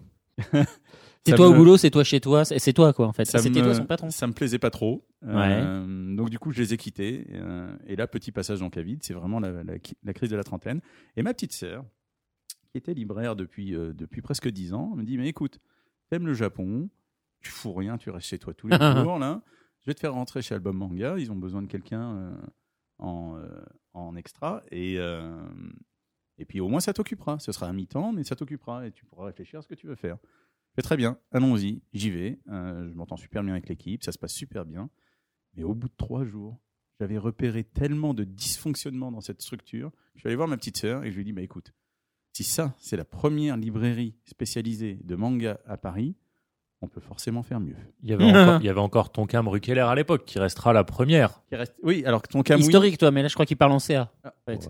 La En CA, première à Oui voilà, toi tu disais En c'est la plus importante. Ouais, voilà ouais. oui. oui, c'est en CA, puisque en 2006, euh, 2006 euh, Ah oui, mais non mais 2006 euh, la boutique elle commençait déjà à aller plus très bien la, la boutique de Bastille. hein. ouais, clairement. Les grandes heures de la boutique Bastille, c'est quoi C'est Album 2003 était 2004. super bien situé aussi. Ils avaient le, le carrefour euh, Ils ont Odéon toujours un- Germain. Ouais, euh, c'est ça, ils c'était- sont sur le boulevard Saint-Germain, t'as album comics, album BD. Et on avait puis t'as a album plusieurs en manga, voilà. plus. Ils ont racheté tous les trucs à côté. Clairement. Ils avaient Cours Saint-Émilion, Ouais, malheureusement à fermer. Mais... fermé, ouais. Merci, Ah bon, la, merci la t'inquiète, Fnac. ils ont fermé plein de trucs depuis. Mais Oui. bon, Et, euh, et donc je lui dis, ben, montons, une, petite structure, euh, une petite librairie et essayons d'en faire euh, le nouveau album manga. Elle me dit, ok. Je lui dis, mais moi je te préviens, hein, j'ai pas envie de passer ma vie derrière une caisse. J'ai pas envie, j'aime bien le contact avec les clients, tout ça. Mais c'est plus ton truc. Moi je suis plus un gestionnaire. Donc tu me laisseras gérer la librairie. Je monterai à côté un projet parce que je veux, l'image de ce que faisait Tonkam, je veux pouvoir devenir éditeur d'ici euh, d'ici 8 ans. Euh, et elle m'a dit, bah, ok, lançons-nous. On s'est lancé. Et, euh, notre formule a séduit, parce qu'on a fait de euh, Komiku fête ses 5 ans là, euh, en mars. Euh, on a fait de Komiku une des librairies références sur Paris, une des librairies les plus actives. On organise des événements régulièrement. Euh, on a réussi, euh, sur toutes les premières années, à afficher des, euh, des chiffres de progression euh, insolents dans un contexte économique qui est super tendu. Donc on a réussi à prouver, et aux éditeurs, euh, et au marché, que bah, le marché il peut continuer à s'en sortir et à bouger si nous, on se bouge aussi de, de notre côté. Ok, du coup, euh, moi, Sam, j'aimerais qu'on retourne un petit peu sur, euh, sur Komiku, avant de, Komiku la boutique, avant de passer à Komiku euh, l'éditeur. Euh, pour moi, en tant que client lambda, ce qui m'interpelle le plus dans, dans Komiku et ce qui crée l'originalité, c'est le fait d'être parti sur euh, du matériel à bento. Je pense qu'on peut dire effectivement que vous êtes la, première boutique, euh, non seulement à avoir ramené ce type de matériel, mais aussi en termes de, de fonds. Vous en avez euh, bah, un mur quasi plein. Qu'est-ce qui t'a donné l'idée? Qu'est-ce qui vous a donné l'idée de ne pas faire des peluches et des figurines à deux balles comme tous les autres? Alors en fait, ça c'est euh, bah, c'est vraiment une super question, une question très intelligente, parce que c'est la réflexion euh, qu'on a eue avec, euh, avec Sonia quand on a voulu monter la boîte. On s'est dit, pour pouvoir devenir la nouvelle librairie référence sur Paris et peut-être en France, il faut vraiment se démarquer. Donc déjà, il fallait éviter absolument les quartiers, les quartiers saturés, comme le quartier de Bastille, la rue Keller, ou le quartier de Saint-Germain, qui est le, quartier traditionnel des libraires. Donc du coup, on a opté pour un, un quartier culturel, touristique, euh, le quartier japonais de Paris, qui est aussi un quartier très business, puisque rien que dans, rien que dans la zone de, de Komiku, euh, il y a près de 4000 employés BNP Ouais, Paribas. il y a toutes les banques, il y a le Ouais. Crédit Il y a le Lyonnais aussi, Lyonnais, il y a la exactement. Ouais, il y a la l'AFP, LAFP. exactement. Donc c'est très très euh, très très business. Et tous ces jeunes cadres dynamiques euh, qui ont entre 24 et euh, 35 ans, euh, qui ont évolué avec avec le avec le Japon et avec les mangas, etc. Mais ils ont encore des besoins et euh, ils peuvent pas en trouver dans leur quartier. Et ben on leur a offert cette cette opportunité. Et à côté de ça, il fallait absolument que nos produits dérivés ne soient pas des produits dérivés euh, comme des sacs Hello Kitty ou des figurines Naruto parce que sinon on allait simplement faire un copier-coller des autres. Euh, il fallait pas qu'on ait euh, du t-shirt, euh, des DVD euh, et des petites des petites maids euh, en résine, etc. Oui, puis ça correspond pas forcément en plus aux produits pour ce type de clientèle. Exactement, exactement. Et donc du coup, on a opté plutôt pour des produits qui sont d'abord destinés à des adultes. Donc les boîtes à bento, les boîtes repas que vous emmenez soit en fac, soit à votre bureau. Euh, pour déjeuner le midi, euh, des kokeshi qui sont des poupées traditionnelles en bois qu'on vend clairement à des gens qui ont passé, euh, qui ont passé la trentaine, des objets, voilà, des objets un petit peu plus, un petit peu plus adultes. Et bah, écoutez, c'est une formule qui a séduit, une formule qui plaît bien. Parce que chez nous, par exemple, notre, pendant très très longtemps, notre titre numéro un en librairie, bah, c'était Les Gouttes de Dieu et pas Naruto. Dans toutes les librairies spécialisées de France, vous leur demandez quelle est votre meilleure vente Ah, et ils vont Naruto, tous oui. vous dire Naruto. Et nous, c'est Les Gouttes de Dieu. Un Naruto, on en vend, euh, allez, euh, on en vend peut-être une soixantaine ou 70 sur un tome. Le, les Gouttes de Dieu, sur le tome 1, on est à près de 300 exemplaires. Ouh là, Ouais, c'est vraiment un quartier CSP+, quoi. Complètement, complètement. Euh, des titres qui se vendent bien chez nous, c'est euh, Ness en parlera tout à l'heure, les vacances de Jésus et Bouddha, c'est Terma et Romae, c'est Ikigami, euh, c'est euh, c'est beaucoup de titres de, de, de chez mes confrères de Kiun parce que c'est des titres plus adultes où la psychologie des personnages est un petit peu plus développée, les histoires plus complexes, etc. Ça n'est pas, euh, même si on vend bien du One Piece, euh, faut pas, faut pas, faut pas se leurrer, on vend bien du One Piece, on vend bien du Naruto, on vend bien du Fairy Tail, mais notre clientèle, elle est résolument plus adulte. On reviendra sur ta maison d'édition euh, un peu après, mais Ouais. est-ce que les titres de Comico Édition se vendent bien à la librairie Comico? Euh, eh ben écoute, le, le, le premier titre, L'île infernale, c'est euh, c'est maintenant notre meilleur lancement all-time dans, dans la librairie, Pas mal. euh, puisqu'il a dépassé il y a pas très très longtemps Prophétie 1, qui était un des un de nos plus gros lancements. D'accord. On a vraiment réussi à fidéliser nos clients. Euh, ils nous suivent tous là-dessus, ils nous font confiance, euh, ils aiment notre façon de penser. On s'est rarement trompé sur les euh, sur les conseils qu'on leur donne. On a vraiment une technique très particulière hein, de, de profilage. Les gens, on les questionne, on, on leur demande ce qu'ils ont euh, ce qu'ils ont déjà lu, on leur demande ce qu'ils aiment, ce qu'ils n'aiment pas aussi. euh, et à partir de ça, on arrive on arrive à développer un bon profil type. On est vraiment les profileurs du FBI, quoi. non, mais c'est un bien, bon profil qu'il faut faire. Et euh, généralement, globalement, hein, je me suis peut-être vautré une ou deux fois en cinq ans, mais généralement, euh, 99 fois sur 100, les gens nous disent euh, Oh, Vous avez visé trop juste, il me faut la suite. Quoi. Moi, c'est pour ça que D'accord. j'aime aller en librairie. Je, je déteste les gens qui me parlent. Enfin, voilà, je suis. Voilà, ça s'arrête Donc, là. euh, J'aime aller en librairie, en mais je déteste en les gens qui quand, me quand parlent. je vais par exemple au magasin pour m'acheter des fringues, je j'aime pas que le vendeur vienne me dire ah vous voulez ceci vous voulez cela, mais en librairie j'attends que ça. D'accord, ok. Et, euh, et donc j'en parlais avec euh, une personne de Tonkam il y a pas longtemps et ça manque, ça Mm. manque vraiment euh, les gens qui connaissent, qui vendent. euh, C'est important voilà, de connaître tes livres. voilà. Tu peux pas conseiller un bon bouquin, effectivement, si tu le connais pas. hein. Exactement, dire, moi, le conseil client, c'est ce qui est le plus important. Exactement, ouais. Tu l'as pas dans une Fnac, malheureusement. euh, quand c'est rare. quand Tu tu, l'as plus, demandes, ouais, tu l'as tu un tout, petit ouais. peu encore en BD parce que voilà, les mecs Voilà, sont passionnés. Mais généralement, quand tu demandes un bouquin à la Fnac, et je suis désolé hein, de leur dire ça, mais c'est la personne est derrière son comptoir et elle Tu l'as fait chier. elle- tu l'as fait chier et elle te dit c'est là-bas. Mais alors c'est là-bas où euh, vous avez vu votre magasin, il est énorme. ça, voilà. euh, donc euh, Toi, tu parles de la Fnac des Halles? Exactement, même celle de Saint-Lazare. Mais euh, voilà, nous on accompagne, on accompagne les gens, on leur, euh, on prend le temps de leur expliquer les histoires, de leur raconter les pitchs, etc. On a, c'est vraiment le, le truc clé, c'est que l'équipe euh, de Komiku, c'est une équipe de, de gens spécialisés qui connaissent leur marché, qui suivent les news tous les jours, qui regardent les sites références comme Manga News ou Manga Je veux dire que Sanctuary. quand on bosse chez toi, on est, boss- on est payé aussi du coup pour euh, surfer sur Internet et lire des, des Non, bouquins. alors ça fait, Non, cool, ça hein. fait partie, euh, ça fait partie des, des skills, des, euh, des capacités des vendeurs. Donc ils ont pour obligation de se ten- tenir informés. Mais comme c'est généralement tous des passionnés, euh, bah, ils regardent quand ils sont sur la pause déj, sur leur sur leur Ah, smartphone, ou comment il grille bien, ouais. Ouais, comment c'est la il- veille, hein, la veille, Ouais, tout je le monde en fait. Et C'était une boutade à Tanor. dans la C'est boutique. pas parce que j'ai pas mis le mot dedans que c'est pas une blague, hein, tu sais. Les blagues sont pas toutes basées là-dessus. Dans la boutique, il y a toujours quelque chose à faire. On n'a pas le temps. Malheureusement, on n'a pas le temps de lire en magasin. C'est pas possible. C'est pas un métier qui rendra riche parce que les marges sur le livre sont euh, Voilà. sont très faibles, mais c'est euh, c'est un métier de passionné et c'est important du coup de, de pouvoir euh, être capable de retransmettre cette passion euh, à ceux qui viennent nous voir parce que c'est ce qu'ils attendent. Quand ils viennent dans une petite librairie, c'est des gens qui vont pas cliquer sur un site internet pour commander leur bouquin, qui vont pas aller dans des, euh, des grands euh, des, grands trucs comme Carrefour, Auchan, Leclerc, Fnac, euh, Virgin, Cultura, on peut tous les citer. Et voilà, quand les gens vont dans les librairies spécialisées, ils attendent, ils attendent ça.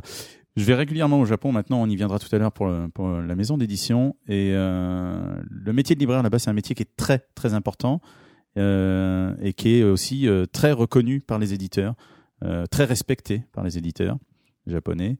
Euh, et je trouve qu'ils ont souvent de bonnes idées euh, au Japon. Ils arrivent à mettre les titres en avant euh, d'une façon qui est assez intelligente. Euh, ils pensent à mettre des petites notes, comme on commence à le voir maintenant dans les librairies en France. Exactement. Commence à mettre des petites notes, etc. et. Voilà, on va s'en inspirer. Euh, on vient de modifier un petit peu l'agencement de notre, notre librairie et on veut vraiment pouvoir euh, ben, mettre en avant le, le livre parce que maintenant le livre, euh, même si le bento reste, reste encore important pour nous, il est important que Komiku soit, euh, la marque Komiku soit orientée autour du livre parce que notre passion c'est le livre. Nous sommes aussi maintenant éditeurs, donc on veut vraiment vraiment se réorienter autour de, autour de cela. Et donc on va remettre le livre, euh, on va redonner au livre ses, ses lettres de noblesse dans notre librairie. À terme, le rêve de Sonia, euh, puisqu'elle elle est libraire maintenant depuis euh, 13 ou 14 ans, son rêve c'est que Komiku ne soit qu'une librairie. Encore une fois, c'est difficile, avec les marges faibles, c'est difficile de s'en sortir en étant que libraire. Mais si on arrive à avoir une bonne clientèle bien fidélisée qui vient nous voir euh, et qui continue de, de- de consommer à un rythme, rythme régulier, euh, ce rêve est, est accessible. Voilà. Alors j'ai une dernière question sur la boutique. Ensuite, on fera une pause en passant. On fera une pause musicale euh, et puis on reviendra un peu plus tard pour la rubrique de NES et la deuxième partie de l'interview où on se focalisera sur les éditions. Euh, Komiku, c'est aussi un site euh, en ligne, a priori? Ouais, la librairie Komiku, c'est un blog euh, sur Internet on vient de fermer le, site de vente en ligne pour le, bento. On maintient le blog. Euh, ça, c'est aussi un truc qui a fait notre, notre force. C'est que depuis le début, on a un blog qui est mis à jour quotidiennement. Moins en ce moment parce que c'est un petit peu dur, mais normalement, il est mis à jour quotidiennement.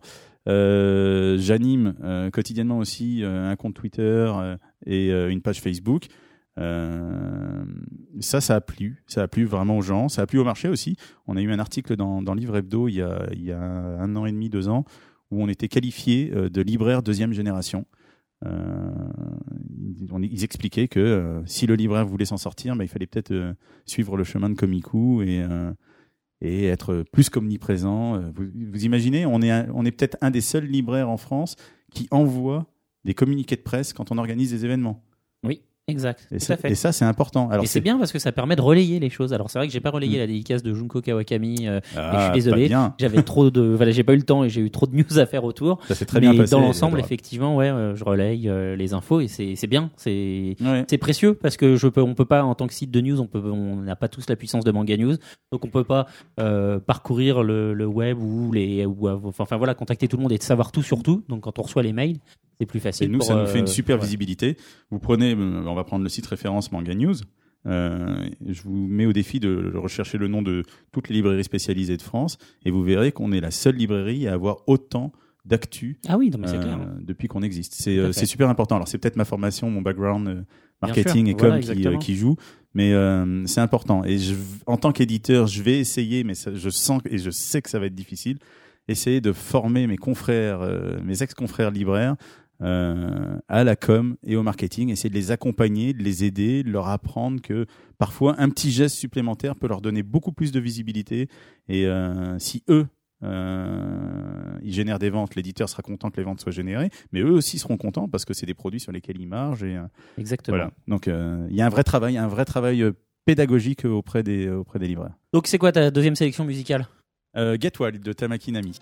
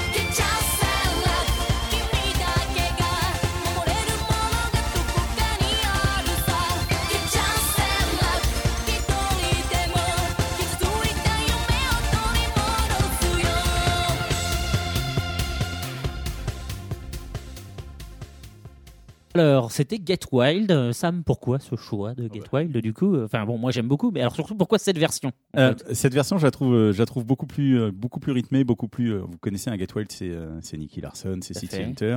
Euh, je trouve qu'elle a une voix assez délirante. Elle est beaucoup plus rythmée, beaucoup plus pop. Euh, J'ai bien aimé sa- toutes ces musiques un peu high school qu'elle faisait euh, avant, de, avant de changer euh, avec Bright Down. Et donc, euh, donc voilà, c'est un choix, un choix punchy et qui rappelle, euh, qui rappelle quand même le manga, puisque le précédent ne rappelait rien au manga. Tout à fait. Alors, avant de s'intéresser donc dans la deuxième partie de l'interview de l'invité aux éditions Komiku, on va laisser la parole à Ness qui ce mois-ci nous parle du Nouvel An, c'est ça hein? De Noël et le Nouvel An au Japon. Eh ben vas-y, c'est Et parti. pour voir un petit peu les différences avec la France. Alors bon, euh, je suppose que tout le monde n'est pas au courant, donc je vais en parler un petit quoi, peu. que Noël et le Nouvel An arrivent chaque que, année ne- si, que, que c'était il y a quelques semaines et que c'est trop tard maintenant. Donc euh, voilà, euh, en France, le nou- Noël, c'est plutôt une fête religieuse, même si euh, ça l'est pas pour plein de monde, qu'on le Ouais, fait plus par tradition. par. Ouais. Mais euh, à Noël, c'est euh, au, au Japon, c'est l'inverse en fait. C'est euh, le Nouvel An qui est fêté d'une façon très très religieuse et euh, Noël qui est plutôt. Euh, ils- en fait, ils savent même pas ce que c'est. Voilà. Euh, des- moi, j'ai rencontré euh, quand j'étais au Japon, j'étais dans une fac de filles, donc j'étais entourée de beaucoup beaucoup de jeunes filles et euh, même si elles sont cultivées, qu'elles sont à la fac, etc., elles ne savent pas vraiment ce que c'est. C'est peut-être l'anniversaire du Père Elles ne connaissent Noël. pas. euh, Notre, notre sauveur Jésus-Christ. non, non, plus ou moins, de loin, voilà. Donc, euh, habillé par Coca-Cola? C'est ça, bah c'est ça en fait. Hein, c'est, maintenant, grâce à Hikaru Nakamura, connaissent oh. Jésus, non? Oui, oui, oui. C'est cool. Jésus hipster, euh, limite, euh, on, le verrait, on le verrait bien dans le village à New York. Enfin, on va parler de Noël au Japon pour l'instant. Donc c'est une fête plus pour les amoureux. Donc euh, au Nouvel An, à Noël, c'est un peu comme la Saint-Valentin. Donc quand on aime une personne, on peut lui, on, on peut lui déclarer son amour euh, le 24. Euh, Si on invite Si une le 25 au matin, elle est toujours là, t'as gagné. jeune fille, voilà, c'est un peu ça. Donc si on invite une jeune fille euh, à dîner ou qu'on lui offre un, un truc, euh, je sais pas, un bijou, petit cadeau. Mais si tu lui offres un une truc, petite écharpe, euh, non mais pas, pas, pas obligatoirement. un sac, Vuitton. Voilà, exactement. Donc euh, ça, c'est au fait, c'est le jour où quand t'invites une nana, elle, ça- elle va se dire ah il fait ça parce qu'il il veut me conclure. voilà, tu vois. Alors, est-ce qu'il y a un pic de naissance en septembre l'année suivante? Je sais pas. C'est intéressant. Probablement. probablement. Donc euh, le truc de base c'est euh, invitation, garçon, le dîner, le cadeau, le love hotel. Et le pécho. Et oui. apparemment, euh, ces dernières années, les love hotels sont un petit peu moins remplis le 24 à cause euh, de la crise. Donc euh, ils vont peut-être cher, ailleurs. quoi, le Love Hotel, Voilà. quand même. Et euh, petite anecdote un peu plus rigolote, parce que bon, on a entendu parler du love hotel, c'est bon. Le KFC, Oh, le repas en amoureux au KFC Avec non, le, non, à partager. C'est pas vraiment le repas Le menu- en amoureux au. KFC, c'est plus les familles euh, à la maison qui commandent des espèces de beignets de poulet, etc., ou juste des, des poulets, parce qu'il n'y a pas vraiment de dinde, euh, au KFC.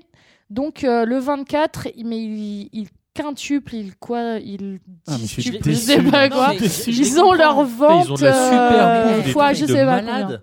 Non, mais je comprends. Parce que, parce que depuis les années 70 à peu près, euh, KFC fait, fait à fond, à fond euh, sa- son marketing là-dessus. Mais c'est normal. Voilà. Regardez le colonel Sanders.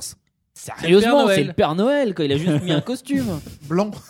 C'est ma- Mammouth aussi, on en revient à Get Wild. Ouais, voilà. C'est vrai que c'est un passage très drôle euh, des premiers tomes de City Hunter. Donc euh, voilà, après, euh, c'est beaucoup plus ambiancé qu'ici, par exemple. Ça rappelle un peu plus les États-Unis euh, T'es une hipster, tu viens de dire ambiancé. au niveau. euh, Yeah, Au niveau de l'ambiance, donc il y a des décorations partout, dans les magasins, dehors, les lumières, les sapins, etc., sur les grandes avenues, euh, des champs de Noël Des chants de partout. Noël partout, euh, c'est donc c'est beaucoup plus qu'ici. Et c'est enfin petite petite parenthèse, comme à Halloween, c'était une catastrophe. J'ai cru que j'allais mourir. Je n'en pouvais plus à l'époque de d'Halloween. Oui, oui, des décorations partout, des musiques d'Halloween, des Ah, chansons un peu spooky. Halloween, euh, c'est qu'en plus, euh, une journée n'est pas suffisant. pour Ah eux. oui, c'est Donc ils se deux déguisent semaines. toute la semaine Ça- avant et toute la semaine après. Tu, tu les Oh my croises dans la rue. Mais ça, les c'est les c'est- Japonais, ils aiment bien, parce que je vais en parler pour le Nouvel An, ils aiment bien les fêtes à rallonge. Ouais. Donc, euh, Ah, ils étirent bien hein, là, pour le donc coup. euh, le Nouvel An, c'est le 31, bien évidemment, mais toute la semaine avant, on fête la fin de l'année.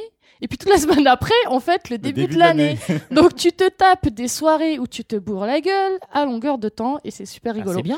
Parce que ouais, parce qu'en plus on, on mange aussi, on, on fait beaucoup de, de Ah, nabé. Ah, c'est trop cool. Moi, je- traditionnel premier repas de l'année. tous les motis, nouilles, euh, oui, les, les et- nouilles super longues. Donc voilà, donc on va parler vite fait donc aussi euh, du Nouvel An qui est beaucoup plus religieux. Donc ils fêtent le Nouvel An euh, à la à la grégorienne. Je sais pas si Sur on le calendrier si grégorien. on peut dire Basé ça. sur le calendrier grégorien et donc le Grégory. 1er janvier et pas le 13 janvier Ouais, comme de- euh, le tête ou ce genre de choses. depuis euh, 1860 1873. Et donc, euh, ça se fait en famille. T'as vraiment pas de soirée avec les potes euh, ni, ni rien. Donc, à la maison, toute la journée, on mange Et on on mate boit. la télé. Et on regarde la télé. Et c'est trop cool. Le C'est ce que tu nous avais parlé. Voilà, la du kohaku. Voilà, exactement. Donc toute la toute la journée, euh, donc on a les trucs euh, donc religieux. Donc à la maison, on fait des petites offrandes euh, avec des mochi. Et on prend euh, deux deux mochi ronds l'un sur l'autre et puis il y a une petite une petite orange amère à côté. Et puis euh, on en mange aussi. D'ailleurs, autre anecdote, il y a plein de gens qui meurent étouffés euh, Exact, Nouvel An parce que euh, À le mochi gluant, euh, mais c'est trop bon. Comme ils sont un peu bourrés, ils ont du mal à mâcher. Voilà. Oui, non, mais c'est exactement ça. Donc toute la journée, on mange, on mange des ossetis qui se faisaient avant à la maison. Donc quand, quand on a une, une grand-mère, etc., on peut le faire à la maison, mais de plus en plus, ça s'achète euh, dans des supermarchés, genre, euh, je sais pas, Tokyo, des trucs comme ça, euh, dans des gros supermarchés, c'est machin de luxe. Donc c'est des, très gros bento à plusieurs étages avec plein de petits aliments, soit très sucrés, soit très salés, euh, du soja, euh, des petites omelettes. Un repas de luxe. Donc qu'on mange à longueur d'après-midi et puis euh, toute la soirée, enfin on bouffe de tout et n'importe quoi. Devant la caverne de la Rose d'Or. Et, euh, et puis euh, Fantagario Fantagaro Ne te cours pas de nom s'il te plaît. C'est pour me con- c'est pour me- m'interrompre au moins dis pas n'importe quoi. Parle de Romualdo plutôt. Romualdo Et donc euh, il y a aussi donc ça- Je peux je peux tout va bien. Donc, c'est comme ça à chaque fois. hein, Non, Sam, non, non, hein, Al ne lit pas pour une fois. Ah oui, il fait pas de Sérieux, il t'écoute pour une fois, il est pas parti. C'est un truc de ouf, quoi. Et, et C'est donc, sa résolution de l'année 2013, quoi. Donc on continue à manger, à boire en famille et tout, et enfin c'est très chaleureux, un peu, enfin en fait, un peu comme Noël au final euh, en France, tu vois. Ouais. Enfin en France. Enfin, chez moi, en général, ma famille s'engueule, donc oui, c'est voilà, différent. bon, mais c'est ouais. Et puis, euh, et puis il y a les nouilles. Donc, euh, on mange des soba et euh, des soba très très longues dans des soupes, quoi. Et c'est censé représenter la longévité de la vie, etc. Ça, je l'ai fait aussi.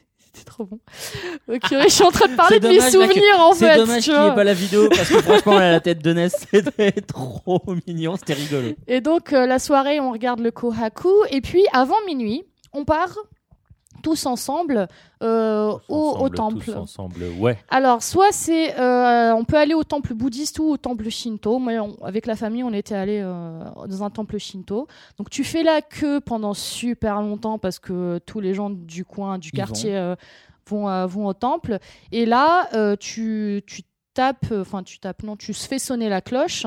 Et en principe, ils disent que c'est euh, 108, euh, je crois, coups Bien sûr. pour les 108 euh, péchés, pour se purifier, etc. Euh, ce qu'on avait fait avec Papy, c'est que euh, on avait brûlé une flèche. En fait, tous les ans, le premier, il achète une flèche qu'il pose à la maison. Et euh, elle est censée se remplir de tous les, tous les trucs mauvais qui se sont passés, etc. Et puis le 31, on va la brûler et on en achète une nouvelle. Et, et voilà, pour recommencer. Mais c'est tu vois, sympa pour, comme tradition. voilà, c'est très très Il y a- Il y, a sympa. un truc qui est très fort au Japon, Et, justement, euh, sur les temples, c'est que tu as beaucoup de choses à acheter. Oui, Ah ouais, oui, oui. hein. C'est peut-être le seul endroit euh, au monde où tu vas dans un temple et C'est- t'as le mec qui vient faire la collecte de l'argent Mm. devant toi. C'est euh, très très euh, again, lucratif. euh. Ouais, mais c'est c'est très ludique en même temps, donc euh, bon, euh, puis c'est c'est joli, un petit porte-bonheur. a- Tu peux pas savoir combien j'en ai dans mon portefeuille là. Ah, mais les Mamori euh, Shopper, par exemple, il y en a des tonnes aussi. Mais hein. c'est puis c'est mignon, enfin, pff, enfin, si ça fait vivre le truc. hein. Les mecs, ils peuvent pas bouffer du, des bols de riz toute leur vie non plus. Donc, Bah si, euh, mais il faut qu'ils mettent des trucs avec, par contre. Parce que sinon, euh, si, ils sont japonais, ils mangent du riz euh, toute l'année.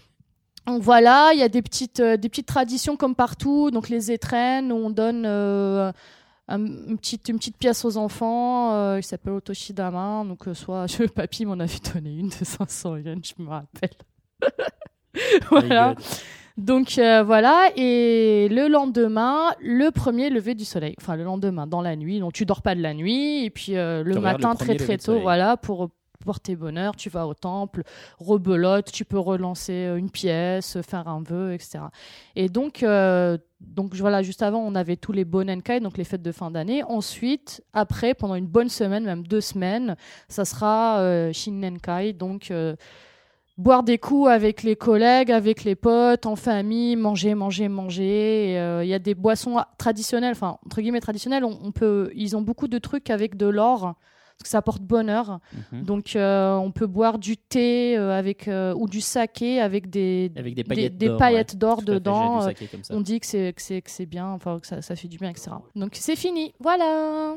Ok, eh bien merci pour cette rubrique culturelle, la première de l'année et la première de ta vie où Al est resté et n'a pas lu. Bon, allez, on redonne la parole à Sam pour essayer de comprendre pourquoi. Enfin, du coup, maintenant, on sait pourquoi il a fait sa maison d'édition, mais comment il a fait sa maison Alors, on d'édition. pourra parler du, de l'anthologie du frapponnet Ok, alors on va commencer par ça et on fera une euh, pause musicale probablement après, puisque ça va forcément encore prendre des plombes avec toutes les questions d'Atanor. Donc, effectivement, euh, tu as sorti deux tomes. Ouais, alors je vais quand ça même expliquer Ah, pourquoi d'abord la, la maison d'édition et, euh, et quelle est notre ligne éditoriale. T'as vu comment il s'impose et tout là? Chez lui, là, j'y crois pas. Bah, Non, tu m'as dit, tu m'as dit, fais comme chez toi. C'est vrai. C'est pour ça Euh, que t'es venu en caleçon. Je croyais que c'était un défi, moi. Il te plaît, hein, avec des petits cœurs rouges. Alors, en fait, euh, le constat, j'en ai parlé un petit peu tout à l'heure, je l'ai évoqué brièvement. Le constat, il est simple, c'est qu'on a une euh, population de lecteurs qui est vieillissante. Euh, il faut pouvoir satisfaire ce- cette nouvelle population de lecteurs, mais il faut aussi préparer la, relève. Ça, c'est euh, la réalité.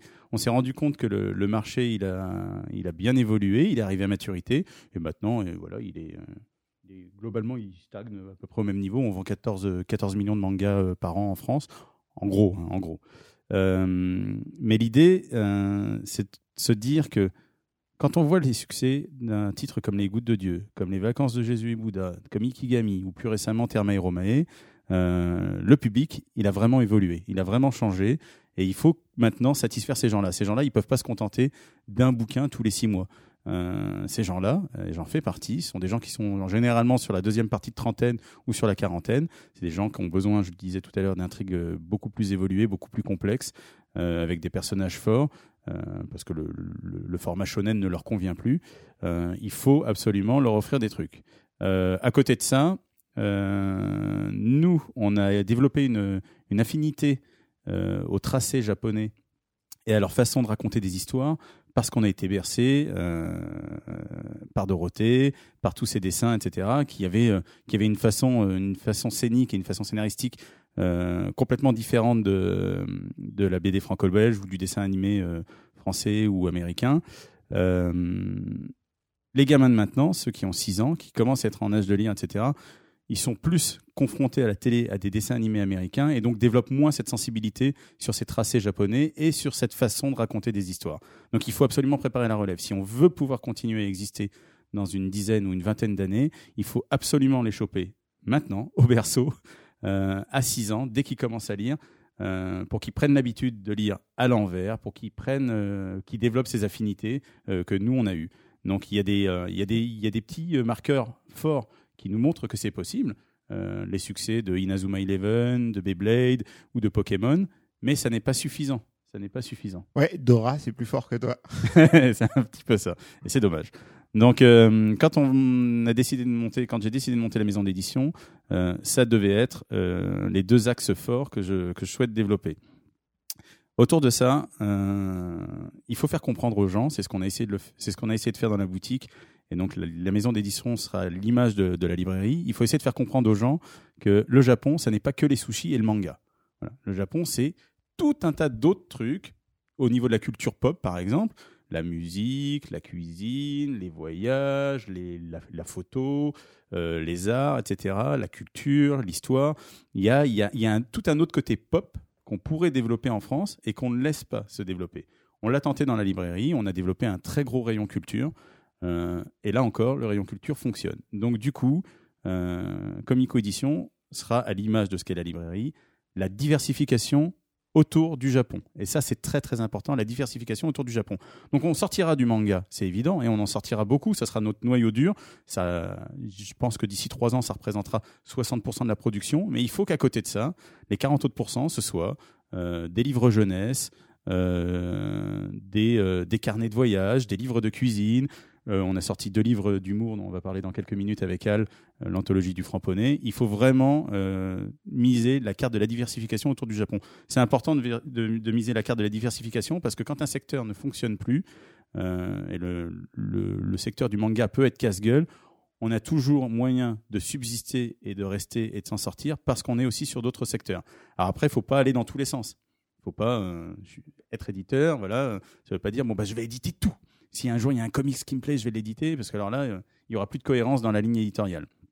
Mais au moins Komiku, qui est un nom qui sonne clairement japonais, euh, gardera euh, une ligne éditoriale autour de autour de la diversification. Mais qui veut dire du Japon. comics, alors tu peux quand même faire du comics. Non, parce que ça, comics, ça se dit comme ça en japonais Ouais, aussi. ça se dit comme hein. ça en Comics. japonais. En fait, la- la- la- en japonais, le manga, euh, c'est le genre. Euh, comme nous, on dit la bande dessinée. Mais chaque, chaque ouvrage, quand ils achètent un ouvrage, sur ton ticket de caisse, il y a marqué comic, komiku. Euh, pardon, komiku. Parce que euh, c'est euh, c'est comme nous, on dirait un album, un album de BD. La bande dessinée, c'est le genre. Un et chaque petit ouvrage. illustré.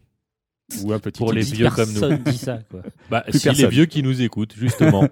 Mais même nombreux Al dit pas ça, quoi. Donc c'est bien la preuve Moi, que enfin, personne dit ça, quoi. En tout cas, moi, je vous, je souhaite d'y arriver parce que j'attends que ça. hein. Quelque chose qui serait, qui ressemblerait un peu à ce qu'on a chez Bookoff ou ou euh, chez Junku avec des, des bouquins euh, de, de la vie de tous les jours, Mm. de la cuisine, du tricot, peu importe. euh, Bah, viens nous Ça- voir chez c'est- tu vas ouais. voir, c'est ce qu'on a. On a je euh, pense que ça va alors, devenir un de mes on a-. Je te dis comme ça, elle se place parce qu'elle est traductrice. hein. On a, on a un vrai rayon littérature, euh, avec beaucoup, beaucoup de bouquins maintenant. On a un petit rayon jeunesse. On a de la couture et tout ce qui est art manuel, Japon, etc., qui a pris euh, beaucoup d'ampleur sur les dernières années. Euh, on a un rayon cuisine. Et puis, on a un rayon culture Japon avec les arts, les photos, les carnets de voyage, les guides de voyage, les méthodes de langue. Euh, donc, il y a vraiment tout un tas d'ouvrages autour de la culture euh, Japon. On a même un rayon origami et, et art manuel. Euh, Voilà. Est-ce que je peux me hasarder une question un peu Au niveau des prix, ça donne quoi? Parce que quand on, quand on, voit, on voit les imports, ça, Mm. ça coûte le triple, Alors. donc c'est impossible à acheter. Enfin, pour moi, en tout cas, je ne le fais pas. Après, euh, alors, il y a est-ce des- que c'est il y a- abordable Alors, il y a des librairies qui, euh, qui, euh, qui appliquent euh, sur les imports les, des prix de voleurs. Euh, on va pas les reciter. Mais. Si, si, on peut. Ah, bah, on va pas faire de pub. On va pas Non. faire d'ennemis. Il Oh, faut qu'un jour on les euh, invite. non, mais... On va reprendre sa différence. Chaque boutique a ses charges. Ah, euh, c'est- ok. Du coup, par contre, vous, comment gérez-vous ça? Alors, ce qu'il faut savoir, c'est que Komiku, c'est euh, une librairie pour le public français. Donc, ce sont des ouvrages euh, en français qui ont été traduits. Et là, le prix du livre en France, il est unique. Je rappelle que depuis 1981, il y a une loi langue qui a sauvé les petites librairies, qui Exactement. dit que le prix du livre, il est unique, il est fixé par les éditeurs, et que la remise maximum qu'un libraire peut octroyer à un particulier, c'est 5% de remise. Comme ça, ça empêche les gros La méchants, Fnac de tuer les Carrefour, autres. Fnac, Auchan, Leclerc, de champ. de faire des de- plus grosses remises. On est tous au même niveau, à 5% près. Voilà. D'accord. Donc là, c'est les prix éditeurs. euh, On enchaîne rapidement sur l'anthologie du Framponnet avant de faire euh, notre troisième pause. Oui, alors euh, en fait, euh, avec Atanor, on a euh, repéré quelques petites. euh, Alors, on va d'abord, un avant-goût. On va d'abord introduire un peu ce que c'est. Donc, l'anthologie du Framponnet, c'est donc des, un livre, enfin deux livres, dans lesquels euh, comment l'auteur a compilé tout un tas de- d'usages hum, mauvais du français au Japon. Exactement. Le framponnet, c'est la mauvaise utilisation ou l'utilisation hasardeuse de la langue française par les Japonais pour leur marque, euh, pour, euh, pour rendre le truc un petit, un petit peu plus fun. Comme Donc, par exemple alors- le restaurant Vas-y. Belle Touffe. Voilà le restaurant. Voilà. Beltour. Ou le pipi d'ange. Voilà. Donc vous avez choisi que des exemples comme ça Oui, les exactement. toilettes Sophion. Après, Voilà. la, la- la boutique de lingerie, mon ami Zizi. C'est marrant parce que Le pourtant, fromage gay. pour l'avoir feuilleté ce bouquin, il y a plein d'autres trucs quoi, mais ils ont vraiment ils se sont focalisés que sur tout ce Ah, qui est oui. dans le caleçon quoi. Le parfum d'Hersch. voilà, OK. Alors, c'est pas un bouquin mais L'immeuble de Moule, qui Ok. ferait un très bon Novotel. Allez, comme ça, du mode, quoi. Voilà, euh, et vous pouviez utiliser le comme ça du mode. Ouais. Olive des non, mais olives. quand même hallucinant, c'est- Les mouchoirs en papier, pa- euh, les mouchoirs en papier partous. non, mais ce qui est quand même hallucinant, c'est qu'il y a quand même un mec un jour qui s'est dit dans un, dans une réunion, dans une boîte de pub, on va appeler notre mode, notre marque comme ça du mode, Ouais. et ce sera bien, sans faire de recherche, sans, je trouve C'est ça, ça, c'est hallucinant. ouf. Hein. Ouais, c'est quand même hallucinant. Le pub encule mama. Ok. Alors, Ah bah, Sur ce registre, euh, les sous-vêtements Sodo. Alors, deux, un, déjà, faut que tu parles dans ton micro, s'il te Les plaît. et sous-vêtements Sodo. Voilà. Mais en plus, si, si vous racontez tout ce qu'il y a dans le bouquin, au bout d'un moment, les gens vont plus. Non, il y en a vraiment les beaucoup. Il y en a vraiment Mais- beaucoup. Euh, ce bouquin n'était pas disponible chez un autre éditeur avant? Oui, il était disponible chez Omake Books. Ah, Euh, voilà, c'est Florent fait. Gorge, en fait, qui l'a- l'auteur qui l'avait auto-édité. Euh, et puis, bah, ça nous a plu, ça correspondait à notre, notre ligne éditoriale. Donc, je lui ai proposé de lui racheter les droits euh, sur celui-ci et sur le deuxième sur lequel il était en train de travailler euh, pour pouvoir lui offrir une, une diffusion euh, euh, nationale euh, sans que ce soit compliqué pour lui, puisque pour le premier, il, a- il en a quand même écoulé beaucoup. euh, avec euh, ses, petits, euh, ses petits paquets dans son sac à dos et aller faire euh, les quelques libraires qu'il connaissait sur Paris. Parce que euh, les éditions euh, Comico, vous êtes euh, diffusés et distribués par qui du coup? Par Interforum. Interforum. Deuxième diffuseur en France euh, après Hachette, qui est un très très bon diffuseur, qui correspond encore une fois à, ma- la diversification de ma ligne éditoriale, puisque Interforum, euh, ils ont un pôle BD, manga, mais ils, ils font aussi de la cuisine, de la jeunesse, euh, etc. Euh, Sur le manga, c'est exactement le, le même diffuseur-distributeur que les éditions Kiyun ou Voilà. Kurokawa euh, ou Ankama, par exemple. Ok. Euh, et comme ça fait 29 minutes, on va faire euh, une nouvelle pause musicale et on reviendra après pour continuer sur les éditions. D'accord. Alors, qu'est-ce que tu nous proposes? Là, je propose Bluebird de Ikimono Gakari. D'accord, et ben c'est parti. 戻らないと言って目指したのは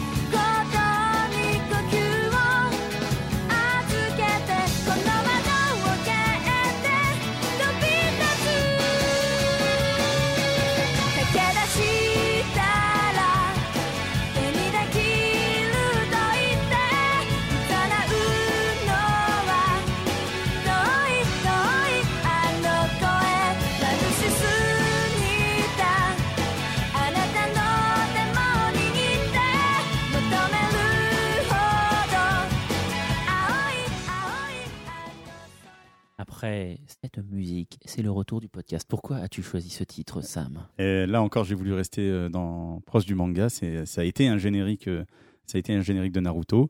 Euh, Ikimono Gakari, c'est un, petit groupe très très sympa. Pareil, qui, la chanteuse a une voix juste spectaculaire. Dans les, on en parlait tout à l'heure dans les Kohaku. Elle est, euh, elle est souvent en, solo avec euh, avec des titres qui sont euh, qui sont très très poignants, Euh, des titres de de, de Joe ou des choses comme ça. Et euh, et euh, moi j'aime beaucoup ce qu'elle fait. Donc voilà, je, je voulais euh, faire le, le mix entre une artiste que j'aime beaucoup, qui chante très très très bien, vraiment très bien, et, euh, et le lien avec le manga. D'accord, ok, ok. Et bien justement, restons dans le manga. Oui. Donc, les, édi- les éditions Komiku se sont donc lancées il y a combien maintenant? Deux, deux mois, trois mois? Ouais, le premier titre est sorti en octobre. En octobre. Octobre donc 2012, effectivement, voilà, ça Ça fait trois longtemps mois que je travaillais dessus. Vous êtes lancé dans le manga. Mm. Avec euh, L'île infernale. Exactement. Voilà, qui est donc un titre édité au Japon chez. Chez Nihon Bungeisha. Voilà, d'accord. Tengoku no Shima en japonais. Euh, alors comment ça s'est fait? Parce que c'est assez compliqué a priori d'éditer du manga. Euh, faut- euh, voilà, parce que les autres titres, donc si je comprends bien, c'est des titres comme Florent Gorge, c'est des titres qui sont de la création. De la création, Voilà. exactement. Donc Mais les suivants sont, sont des titres aussi sur lesquels on a acquis les droits au Japon. Comment ça s'est passé? Euh, Ça a été beaucoup, beaucoup de travail parce que mine de rien, pour lancer ça en, en 2012, bah, ça faisait quasiment deux ans que je bossais à fond dessus. Euh, J'en ai parlé un petit peu à, à tous mes amis proches et j'ai beaucoup, et euh, je tiens à leur rendre hommage aujourd'hui, j'ai beaucoup euh, été aidé par euh, mes amis de chez Kiyun, euh, Ahmed et Cécile, qui sont les- les deux directeurs éditoriaux qu'on a reçu dans le podcast aussi. que vous avez reçu effectivement. Euh, on a, on a, on a, on a commencé par avoir des relations très, très pro au tout départ. Euh, il sortait, il sortait euh, Jackals à la Japan Expo. Euh, dans la, dans l'esprit du, de- du libraire dynamique, j'avais envie euh, de soutenir le titre, etc., et de faire un, un petit partenariat avec eux. C'était compliqué, j'étais pas connu. Euh, Square Enix n'avait pas l'habitude de faire ça avec, euh, avec des, euh, des petits libraires. Et donc, c'est passé à la trappe. Je suis revenu l'année suivante pour le lancement de Bamboo Blade. Pareil, avec un petit partenariat market com euh, entre, entre Kyun et moi. Mais cette fois-ci, c'est passé. On a diffusé sur le stand de Kyun euh, 50 000 euh, marque-pages en édition limitée, euh, 10, 10 000 de chacune des, des nanas de Bamboo Blade. Euh, Je me souviens de cette opération. et il y avait, euh, donc c'était un, un- un marque-page co-brandé, euh, donc où les deux marques figuraient. D'un côté, c'était le personnage de Bamboo Blade pour, pour les éditions Kiyun, et de l'autre côté, c'était le, le marque-page Komiku, la, la face Komiku pour, pour la librairie. Et, et voilà, on a toujours, j'ai toujours voulu faire des trucs avec eux parce que on aime bien leur catalogue et c'est un catalogue qui correspondait à notre clientèle plus jeune, plus mature, plus adulte. Euh, et puis au fil du temps, ce- ces gens-là sont devenus euh, proches, c'est devenu des amis. Euh, on a des bons délires ensemble, on se voit maintenant très régulièrement. Et, un jour, je me suis dit, bon, bah, il faut que je leur annonce que j'ai quand même envie d'être éditeur. Et ils l'ont super bien pris. Et ils m'ont même pris sous, leur aile, ils m'ont formé, ils m'ont expliqué comment tout fonctionnait. Ils m'ont ouvert des portes et pour ça, je leur, dois mon, éternelle reconnaissance. C'est vraiment deux, personnes que je trouve brillantes sur le marché, qui ont compris que pour qu'un titre fonctionne, eh ben, il devait avoir un appui promotionnel et marketing. Euh, C'est- peut-être ça qui t'a facilité justement le fait de devenir ami avec eux, parce que toi, tu as un background de communication et de marketing, et visiblement, c'est les seuls, euh, bon, en tout cas, c'est ceux qui le Et les font premiers. le plus Pas à, les- le faire, à le Avec faire Comico en France, maintenant. Et Kurokawa quand même. Et Kurokawa, Kurokawa. ouais. Mais Kurokawa, c'est différent parce que Oui. Kurokawa, c'est la vraie machine univers poche derrière. Oui, oui. Mais Ils je veux ont, dire, voilà, ils, ont une bonne idée, mais ils voilà, font, ils savent, voilà, ils savent le faire. Et c'est vrai que oui, Kiyun, c'est les premiers à l'avoir fait Mm. et à pas faire semblant. Et c'est vrai que sur chaque lancement, que nous avait expliqué Cécile euh, quand, elle, quand euh, ils étaient venus avec Ahmed, sur chaque titre, quel qu'il soit, sur le numéro 1, il y a de la com, plus ou moins importante évidemment en fonction du titre et de son potentiel, mais il y a de la com pour tout titre. Aucun titre ne sort sans que personne le sache. Mm. Et euh, moi, je le, je le vois, en- je l'ai vu en tant que libraire. euh, il y a 150 titres qui sortent par mois sur notre table des nouveautés. Et sur les 150 titres, il y en a à peine une dizaine qui a eu la chance d'avoir un appui promo ou marketing. La plupart des titres, ils, ils passent dans notre boutique en mode shinobi. C'est le ninja qui arrive sur la table, hop, il s'en va de la table, personne ne l'a vu. Personne ne sait qu'il est rentré, personne ne l'a vu. Et si le libraire n'a pas eu un coup de cœur sur le titre, eh ben, il le poussera pas et donc il se vendra pas. Euh, moi, quand je voulais monter ma maison d'édition, l'idée n'était pas de saturer ce marché qui l'est déjà. L'idée est aussi de le redynamiser et essayer d'apporter quelque chose en plus pour qu'il puisse euh, bah, vraiment fonctionner et, avancer. Donc, euh, j'ai expliqué mon projet à Ahmed, à Cécile, etc. Ils m'ont vachement aidé jusqu'au point de me mettre en contact avec euh, leur agent, qui est l'agent de, de pas mal d'éditeurs en France, Total Mori, euh, que j'ai rencontré l'année dernière, euh, juste avant le salon du livre. Euh, elle m'a dit, écoute, c'est la première fois que Ahmed euh, me recommande quelqu'un, donc euh, je vais lui faire confiance et on, on va voir où ça va nous mener. Et, euh, et déjà, je voulais, je voulais pas la décevoir, et je voulais pas décevoir Ahmed, etc. Et euh, Une grosse responsabilité du coup. Ouais, ouais, vraiment un, un gros truc. Mais euh, j'avais les idées claires, euh, je les ai toujours. Euh, la tête sur les épaules, euh, je savais ce que je voulais faire, et, et- mais j'avais j'avais de grosses grosses ambitions. Et tu connaissais déjà un, une- un panel de titres qui t'intéressait ou? Alors j'avais quelques titres en vue et j'étais prêt à vouloir en découvrir d'autres, mais j'avais déjà quelques titres en vue qui, qui pour moi me permettraient de, de bien me lancer. Je les ai sur les titres en vue maintenant, je les ai tous signés, sauf un euh, qui est un gros gros truc et j'a- et j'attends toujours la réponse. Puis il, il est toujours il est toujours en attente depuis plus d'un an là. Euh, Ah ouais. Ouais, mais euh, mais c'est c'est un beau truc. On, en- on y reviendra parce que j'espère que j'espère que je l'aurai. Je vais toucher du bois. Donc pour en revenir à ce, ce dîner que j'ai eu avec avec la personne de Total Mori, apparemment ça lui a plu, mais elle m'a dit ça va être compliqué parce que les Japonais et c'est ce qu'on dit tout le temps à tout le monde, les Japonais font difficilement confiance. Euh, c'est difficile d'avoir un titre si vous n'avez jamais rien publié. Donc ça va être très très tendu. Je dis, mais qu'est-ce que je dois faire? Qu'est-ce que je dois faire? Dites-moi. Euh, est-ce qu'il faut que je vienne au Japon pour leur prouver, euh, pour leur montrer à quel point je suis motivé? Elle m'a dit, bah, ça pourrait aider. Je suis ok, très bien, dans 15 jours, je suis à Tokyo. Et je suis parti à Tokyo. Elle m'a préparé une liste de rendez-vous avec tous les éditeurs que j'avais sélectionnés.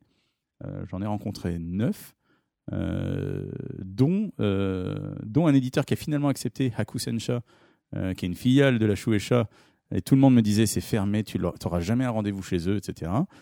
Bref, j'ai eu ces rendez-vous et euh, quand je suis revenu du Japon, je suis revenu avec des contrats signés sur deux titres.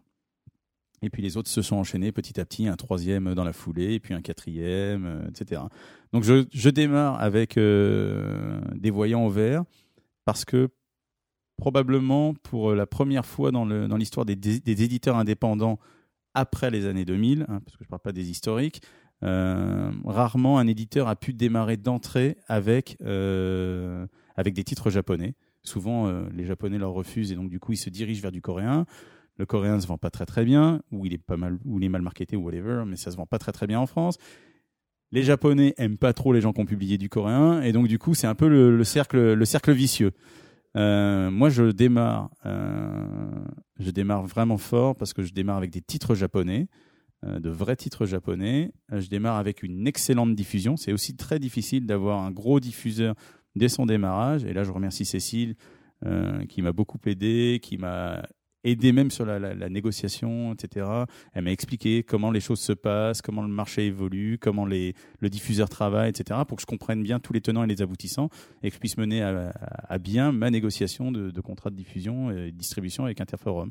Donc, euh, donc encore une fois, je, leur dois toute ma reconnaissance. Euh, maintenant, euh, on a lancé le premier titre, on l'a appuyé en market, on a fait des stop piles, on a fait des livrets de prépublication à la Kiyun, vous me direz. On a fait une bande-annonce pour la sortie du volume 2 qui va être diffusée à partir de la semaine prochaine. Euh, parce que pour moi, je pense qu'il est important de soutenir un titre, non pas seulement sur son premier tome, mais tout au long de sa- son existence. Donc on met pas tout le paquet sur le premier tome, on en met sur le premier, on en mettra sur le deuxième, et on fera aussi du market sur le troisième, par exemple, puisque l'île une en série en trois tomes. en trois tomes, exactement. Euh, et voilà, et les chiffres pour l'instant sont plutôt bons. Euh, plutôt bons, et ça reste relatif. On est déjà à 4000 ventes nettes sur le tome 1 de l'île infernale. En vente nette. On est, très bien. c'est T'es très, très bien. combien en tirage du coup sur euh, sur le premier, on est à 10 000 en tirage. Euh, Franchement, très bon. ouais, hein. ouais, non, c'est très très bien. Mais voilà, c'est un titre, euh, c'est un titre qui, qui est accrocheur. Euh, J'ai réussi à le vendre euh, aux équipes de, de la diffusion en leur expliquant tout ce que j'allais faire, etc. Et donc du coup, ils m'ont suivi et ont bien fait le relais auprès des libraires quand, euh, quand les libraires passaient, passaient les commandes. Pour remettre les choses en perspective pour les lecteurs, hein, parce qu'on parle pas de chiffres chaque, chaque mois, il faut savoir que voilà une pas mauvaise vente manga, on est sur 1500, euh, 2000 ex de C'est ça. vente. En gros, voilà, voilà, une vente, une vente moyenne, c'est c'est du euh, c'est du 1005 ou Voilà. du 2000. euh, voilà. C'est. Et, euh, on, a, on a 10 titres qui trustent le marché, on enlève ces 10 titres et on arrive sur ces C'est volumes-là. ça, exactement. C'est ça. Ouais, ouais, donc c'est c'est Après, il y a un petit peu d'intermédiaires maintenant qui arrivent à se caser. euh, Les, euh, Oui. euh, Les et bah, justement du 4 euh, du 4 6000 euh, Voilà. c'est mais 4 6 4 à 6000 c'est voilà on est Non, content c'est- quand je on suis est très content. comme Je ça suis très content. Et en plus, Ouais. l'île infernale tome 2 a fait deux fois plus sur sa première semaine qu'elle n'avait fait l'île infernale tome 1 sur sa première semaine. Donc, on a réussi à recruter nos lecteurs et ils ont envie de continuer la série. Donc, c'est super. Euh, ils ont raison. J'ai fait une chronique du tome 1 euh, qui était effectivement euh, plutôt intéressante sur un pitch qui est assez euh, entre guillemets classique, hein, parce que je veux dire des gens regroupés sur une île euh, vas- où il n'y a pas de loi. Tu vas, tu vas retirer ça quand tu auras lu le tome 2. Non mais voilà, non mais c'est ce que je dis justement. On est sur un pitch de base qui est hyper oui, classique oui, et même sur le tome 1, euh, et ben en fait on a des comment des révélations et des retournements de situation qui sont vraiment sympas, qui fait que on a envie de, de voir la suite. Puis en plus on se dit c'est une série en trois tomes. Il y a peu de chances que l'auteur euh, il nous la fasse à l'envers avec euh, une série euh, qui s'allonge et où on est là finalement on n'a jamais de réponse à nos questions et machin. Donc euh, du coup Et c'est euh, pas une ouais. série interrompue, il y a une vraie fin. Voilà, ça c'est important aussi. C'est pas mal aussi ouais, de savoir où Ouais. on va quand on se lance sur un manga maintenant, parce qu'on n'a pas forcément euh, la patience de se lancer dans une série de 70 milliards de tomes ou ce genre de choses. bah, non, Détective Conan, c'est même pas le fait qu'elle soit longue, c'est le fait qu'elle avance pas. Qu'elle soit chiante, on est d'accord. Voilà, de toute façon, quand tu es tout petit, honnêtement, si tu t'embarques dans une série qui fait euh, euh, plus de 8 ou 10 tomes, c'est super casse-gueule parce que si ta série ne fonctionne pas, eh ben, tu meurs tout de suite. Ouais. Donc, euh, pour l'instant, on a choisi des, des séries courtes. La première, elle fait 3 tomes. La seconde fait 4. Euh, la troisième, euh, dont je vous parlerai tout à l'heure, il n'y a que deux tomes de paru pour l'instant au Japon et ce sera un rythme très lent d'un tome tous les 9 ou 10 mois. Donc, euh, on, est, on est tranquille à ce niveau-là. Notre grosse, grosse, grosse série dont je ne peux pas encore vous parler, mais qui va être notre série phare pour la Japan Expo, on fera même venir l'auteur. C'est une série en 4 tomes. Donc ça, c'est l'exclu. À Japan Expo de, euh, comment, euh, de cette année, la 2013. Il y aura un auteur de, co- euh, un auteur d'un bouquin publié par Comico Édition. Pas mal, pas mal, pas mal, pas mal. Pas mal. Ouais, non, je suis content. Pour l'instant, pour l'instant, les choses sont, se passent bien. Voilà, il faut pas baisser la pression. On continuera d'appuyer chaque titre euh, à l'image de, de ce que fait euh, mes confrères de, de chez Kiyun, euh, parce que je pense qu'ils ont, ils ont compris le truc. Il faut, il faut pousser et accompagner chaque titre au moment de sa sortie. Voilà. C'est pas toujours possible. On se dit ouais, mais c'est 1000 euros pour ça, puis 1000 euros pour ça, puis 1000 euros pour ça. Ça commence à faire du 1000, du 1000, du 1000, du 1000 la rentabilité, elle se trouve à quel moment Tu vois, ça devient un peu compliqué, mais euh, euh, j'imagine pas faire des 1000 et des 100 euh, la première année. On sera, on sera probablement déficitaire, peut-être même la deuxième, mais au moins, euh, voilà, au moins on aura, euh, on aura pris notre place sur, sur le marché. Encore une fois, l'idée n'est pas de saturer et de contribuer à la saturation du marché, mais plutôt de tenter de redynamiser celui-ci. Alors justement, ton rythme de croisière, puisque tu veux pas saturer le marché, ton rythme de croisière, il se situera à combien de sorties par mois? En gros, pour l'instant, on sera à un tome, euh, un tome par mois, sauf pendant deux mois. En juillet, on aura deux tomes, et peut-être en octobre, deux tomes. D'accord. Voilà, C'est- on ne dépassera pas euh, sur l'année 1 et probablement sur l'année 2, on ne devrait pas dépasser les, euh, les 15 tomes par an D'accord. pour l'instant. Alors, euh, du coup, le deuxième titre, c'était Les fleurs du passé, si je dis pas de Le bêtises. deuxième titre, c'est Les Fleurs du Passé, Alors, euh, qui sortira le, le 14 février. ah oui, c'est ça. il est C'est, pas encore sorti. euh, J'imagine que tout le monde ici connaît euh, Ghost, le film. Oui. Bien sûr. Voilà, bon, bah, c'est Ghost, le film, en manga, sans la scène de poterie. Et sans Est-ce que ça se tripote? Est-ce que et sans demi-mots forcément. Ouais. Est-ce que ça se tripote? Non, en fait, c'est l'histoire d'une d'une fleuriste. euh, ça s'est sorti au Japon sous le nom de Natsuyuki Rendez-vous. Ça fait un carton, il y a eu un anime et tout. Tout à fait. Euh, une fleuriste qui perd son mari. Ce qu'elle ne sait pas, c'est que son mari reste, euh, le fantôme de son mari reste autour d'elle. Et il y a un de ses clients qui est, euh, qui est red dingue d'elle et qui va euh, profiter du fait qu'elle recherche quelqu'un dans sa, dans sa petite boutique pour se faire engager et se rapprocher d'elle.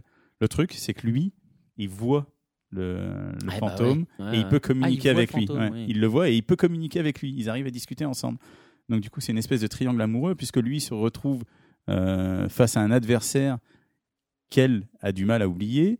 Le fantôme, lui, se retrouve euh, face à sa femme qui est en train d'avoir une, une romance naissante pour quelqu'un d'autre et donc ça lui fait beaucoup de mal. Donc c'est vraiment une histoire euh, surprenante, fantastique, hors du commun, qui est euh, touchante et émouvante. Ça fait beaucoup de. Ah, tu le non, mais tu le vends bien. Tu le vends bien, là, Bah, honnêtement. merci. euh, Mais les couves sont juste fabuleuses. Euh, Oui, c'est très joli. oui, oui, J'ai, oui. euh, Très fleuri. ouais, Ah c'est- bah, les fleurs du passé.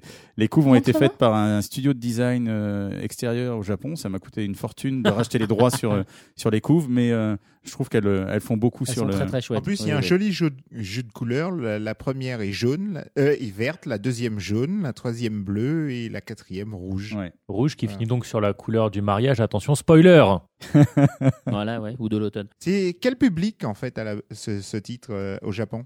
Alors, au Japon, c'est un public féminin adulte, euh, et c'est ce qu'on vise. C'est ce qu'on vise aussi ici en France. Euh, j'ai beaucoup de j'ai beaucoup de lectrices qui me disent, euh, j'en ai marre des trucs un peu gnangnan et un peu cucu. Ah, il m'a effleuré la main. Tu crois qu'il est amoureux de moi?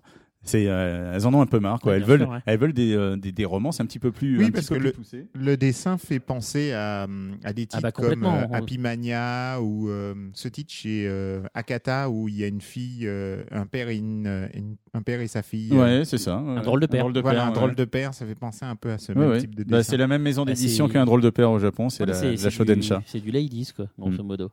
Et, euh, et ça va intéresser aussi euh, ben, un petit public masculin, euh, un peu sensible, etc. Parce que les comédies rom- romantiques américaines, eh ben, il n'y a pas que des filles dans la salle. Il y a aussi des Non, mecs il y a aussi qui vont...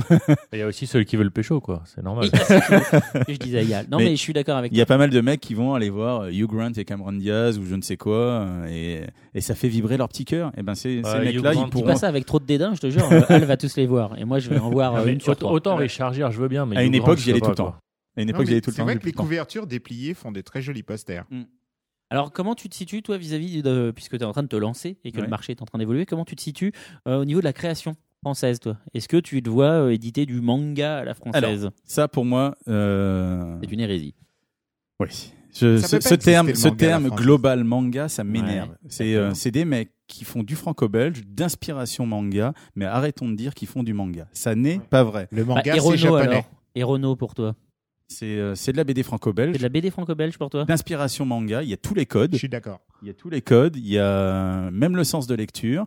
euh, même le mode scénaristique, mais ça Même le restera, format ça restera un- même le format effectivement, mais ça restera un Français qui fait de la BD. Euh, pour moi, le- l'origine du manga, c'est euh, c'est vraiment euh, le Japon fait par des, des auteurs japonais et produit par euh, par une maison.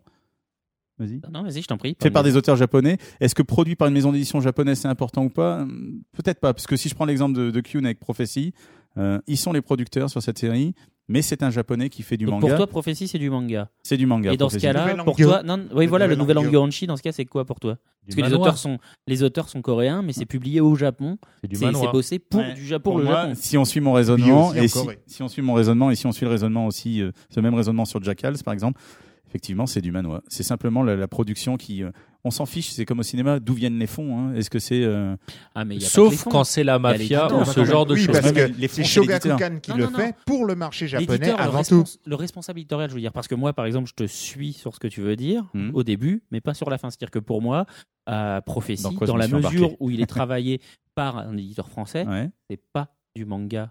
Alors que par contre, le nouvel Anguranchi, c'est du manga parce que les, le, le Tantosha et comment qui est là, effectivement, justement, c'est un Tantosha, c'est un éditeur japonais. Alors après, sur Prophétie, c'est euh, comment discutable parce que c'est retravaillé aussi par Alors, un japonais, parce qu'il a Je vois ce que tu veux dire. Il faut pas, il faut pas fermer. Alors dans ce cas-là, c'est Voilà. euh, c'est soit un directeur éditorial ou faut qu'il y ait un japonais impliqué pour toi. voilà, c'est ça. D'accord. Oui, non, là-dessus, oui. Voilà, y a c'est aucun ça. japonais, pour je toi, ça Parce que tu peux pas dire que tout de suite il fait du de la BD franco-belge. Il- Alors Ouais. euh, Non. C'est donc euh, moi, et effectivement, le effectivement, ça- Jackals, publié par euh, Square Enix au Japon, et donc avec un directeur éditorial, euh, un éditeur euh, euh, Square Enixien ouais, tout à fait. japonais euh, derrière l'auteur. euh, Ça donne quelque chose de différent que les BD publiés en Corée. euh, complètement. voilà, Ouais, tout à fait. complètement. Donc, euh, ouais, voilà, j'ai peut-être voulu trop fermer au début. Le mais, euh, comics, il suffit de voir pour le comics un comics de super-héros qui serait fait en France ne pourra jamais être un comics. Mm. Alors que tu as Ouais. énormément de dessinateurs euh, francophones qui vont faire des comics aux États-Unis justement et qui en font. Et tu as Il beaucoup, le- beaucoup d'Italiens aussi parce qu'ils sont pas chers. Et je pense que si le Japon n'était pas aussi fermé, il y aurait beaucoup de- d'auteurs étrangers qui iraient bosser au Japon aussi. Ouais, mais enfin, c'est plus facile pour un auteur français, enfin, ou étranger, de parler anglais. Il y a le, le format standard euh, à l'école, que de parler japonais. Et, mine de Et- rien, la barrière de la langue, c'est compliqué. Et il y a une Oui, autre mais techniques. pourtant, Non, je a- vois de plus en plus d'auteurs japonais qui, eux, seraient intéressés pour bosser en France ou aux ouais. États-Unis. Oui, alors oui, c'est normal parce que dans ce sens-là, ça passera. Si tu compares un, un auteur de comics et un dessinateur franco-belge, ils ont à peu près la même charge de travail. C'est ça. Si tu compares un éditeur, un auteur japonais à un auteur francophone, euh, l'auteur japonais déjà il travaille jamais seul, alors que les Français c'est très très rare. Ceux qui ont des assistants, c'est les gros comme Loisel qui maintenant font plus que les crayonnés, Ouais. qui finissent la fin à Mm. des à des euh, à des mains très très belles, hein, comme Awamri euh, qui fait des, euh, des super beaux trucs. Mais c'est super rare. Et les les auteurs japonais, ils vont travailler euh, 300 jours sur 365. Puis surtout, il y a un va mec faire pour travailler un derrière. auteur français avec ce rythme-là. Tout à fait. Non, Enfin bon, tout- après, ça, c'est un autre Ouais, débat. c'est la comparaison que je fais souvent entre Titeuf et Naruto. Quand je dis ça, j'invite pas à le faire. hein. Non, non, non, non, bien sûr. En tout cas, est-ce que je produirais euh, Des donc ce qu'on appelle du, du global manga euh, Non, pense pas. Je suis un puriste. ouais. Et de la BD éventuellement. Je veux dire, du coup, en genre en grand format, cartonné, 40 pages. Bah, euh, peut-être qu'un jour je ferai de la BD, mais dans ce cas-là, euh, Komiku euh, sera le label pour tout ce qui est autour du Japon et je serai devenu un très grand éditeur. D'accord. euh, trouvé. il n'y aura pas de BD. Est-ce que tu feras comme Kun, trouver des auteurs au Japon pour euh, les produire euh, pour le marché ça, c'est clairement, ou, c'est clairement dans la ligne de mire depuis le début. Donc, euh, D'accord. ouais. Donc, Alors, qu'est-ce que 2, tu penses de Akiba. Qu'est-ce que tu penses de Akiba? Ouais, euh, je trou- ouais, moi, je trouvais ça un peu faible. Je trouvais ça un peu faible. J'ai Oui, pas. Alors, l'initiative d'abord. L'initiative était très intéressante. Elle a pas, mais alors c'est pareil, c'est le problème de la, le problème de la prépublication en France. Ça ne ça. fonctionne pas. Ça. Euh, il aurait peut-être fallu directement euh, lancer euh, des tomes complets de. euh, Je rembobine. Alors, les humanoïdes associés avec euh, De quoi? Ah, euh, Shonen. oui, avec. Bah, c'était de la Omega- prépub aussi, Shonen Magazine. Oui, mais après, ils ont sorti une. euh, Ouais, mais ils avaient déjà perdu de- beaucoup d'argent avec leur magazine. avec quoi. Shonen, ouais. Parce que euh, après, il y a eu des trucs, mais. euh, Ouais, ils auraient dû. Moi, je pense que sur Akiba, ils auraient dû sortir des tomes complets. euh, peut-être pas. Ouais, peut-être pas se diversifier sur autant d'auteurs différents, en choper un, tenter de voir ce que ça donne. Le, le, le, le truc de la prépublication, les gens ne le comprennent pas et n'y adhèrent pas en France parce que là-bas, un livret de prépublication, ça coûte que dalle. Ici, ça coûte autant qu'un manga. Donc, j'achète mon truc six fois le, le, le prix du manga pour avoir les six chapitres et après, je vais racheter le tome relié. Ça devient débile, quoi. On a mis sept fois le prix du manga pour avoir un manga. Mais donc, pour en revenir à cette question, on va revenir sur la question que tu Voilà. posais initialement. Euh, faire du global manga, non. Euh, et encore une fois, je veux pas que Renault, euh, Renault Le Maire se vexe, etc. Et il n'y a pas que lui d'ailleurs. Euh, Monkey, par exemple, qui nous écoute tous les mois. Voilà. Il faut pas Donc, faut pas que tous ces gens-là se, se vexent. Ils font, ils font du bon travail. Mais c'est juste pour moi pas du manga. Il y a, et, et je le sens quand je lis. euh, tu sens qu'il y a, il, il manque un petit truc. C'est, euh, mais voilà, ils font, pour moi, ils font de la BD franco-belge avec, en essayant de reproduire tous les codes manga. Ils y arrivent. Euh, ils font des trucs très sympas, mais ça n'est pas, ça n'est pas je du pense que manga. c'est une question de façon de penser. Je pense que c'est plus difficile pour un Français de faire Non, du mais là, on manga. repart sur Oui, un débat. bon, d'accord. euh, Je suis désolé. Oh, d'accord, d'accord, d'accord, d'accord. On va passer au speed chronique. Voilà. Bah, Euh, Ma chronique, tu lui chies dessus, quoi. Non, Ah mais- merde, c'est vrai, t'es pas encore passé. Eh, vous savez quoi? En fait, c'est d'abord une pause musicale. D'accord. Alors, on- qu'est-ce qu'on écoute Alors là, on va enchaîner avec euh, Lifetime Respect de RSP. Exact, Tout à Et fait. pas respect pour Al, là. euh. Non.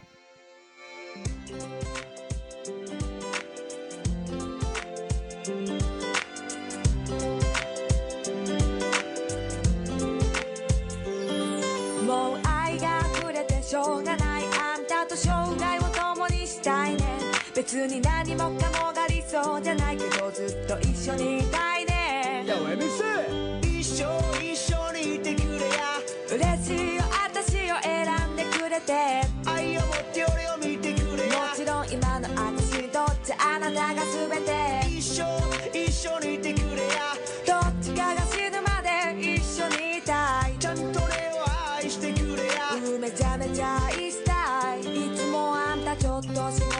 すぎたまに私のことほっときすぎけど私のそばでほっとするとき思う私はあんたが本当に好きあんたは厳しいけど優しいあんたと会えない時は悲しい優しくされると震える魂ずっと一緒に行こう。幸せを探しにラララララ一生一緒にいてくれや。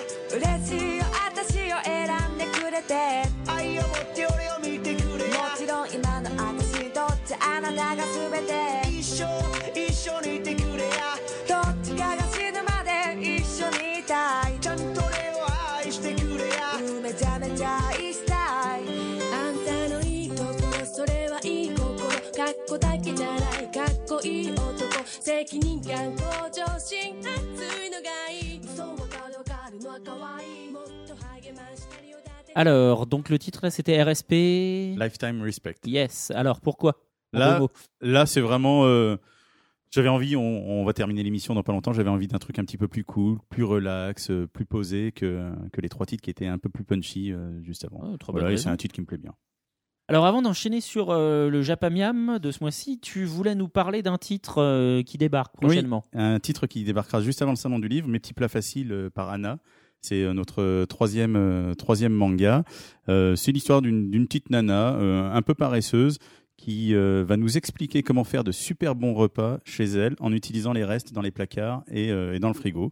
C'est euh, par, le, scénariste du Gourmet Solitaire, donc c'est un gage de qualité et c'est une référence, euh, une référence en termes de, de manga culinaire. J'ai envie de dire que ce manga, il a l'humour d'un Switch Girl et euh, l'expertise culinaire du Gourmet Solitaire. C'est- donc des, euh, des petites histoires de, de 8 pages. En tout début de l'histoire, vous avez euh, les 4, 5, 6 ou 7 ingrédients qu'il faut utiliser. Et après, elle nous explique euh, en manga comment faire le, le- le petit plat et pourquoi elle a décidé de le faire dans sa petite vie. Donc c'est très drôle, c'est très, très mignon. C'est un graphisme, un graphisme assez, assez nouveau, assez différent dans, dans le manga qu'on n'a pas l'habitude de voir. Euh, il sera en grand format en France parce que euh, il prend, le dessin prend toute son ampleur quand il est, quand il est en grand format. Et ça sortira le 21 mars, Mes petits plats faciles by Hana. Ok, donc ça sort juste avant le salon du livre. Juste avant le salon Est-ce que du tu livre. y seras au salon du livre? Euh, on est encore en train de négocier pour, euh, pour avoir un petit espace sur, euh, sur l'espace Île-de-France. Donc rien n'est fait encore pour le moment. J'espère que, j'espère que ça se fera. On n'a pas beaucoup de titres, donc on n'a pas vocation à prendre, à prendre Un un, gros espace, un du gros coup. espace, forcément. En revanche, on sera partenaire avec Zoom Japon. Euh, qui sera, euh, qui eux, ils sont eux-mêmes euh, partenaires avec le Salon du Livre et ils auront leur, euh, leur magazine gratuit diffusé à euh, plus de 100 000 exemplaires sur le Salon du. Livre.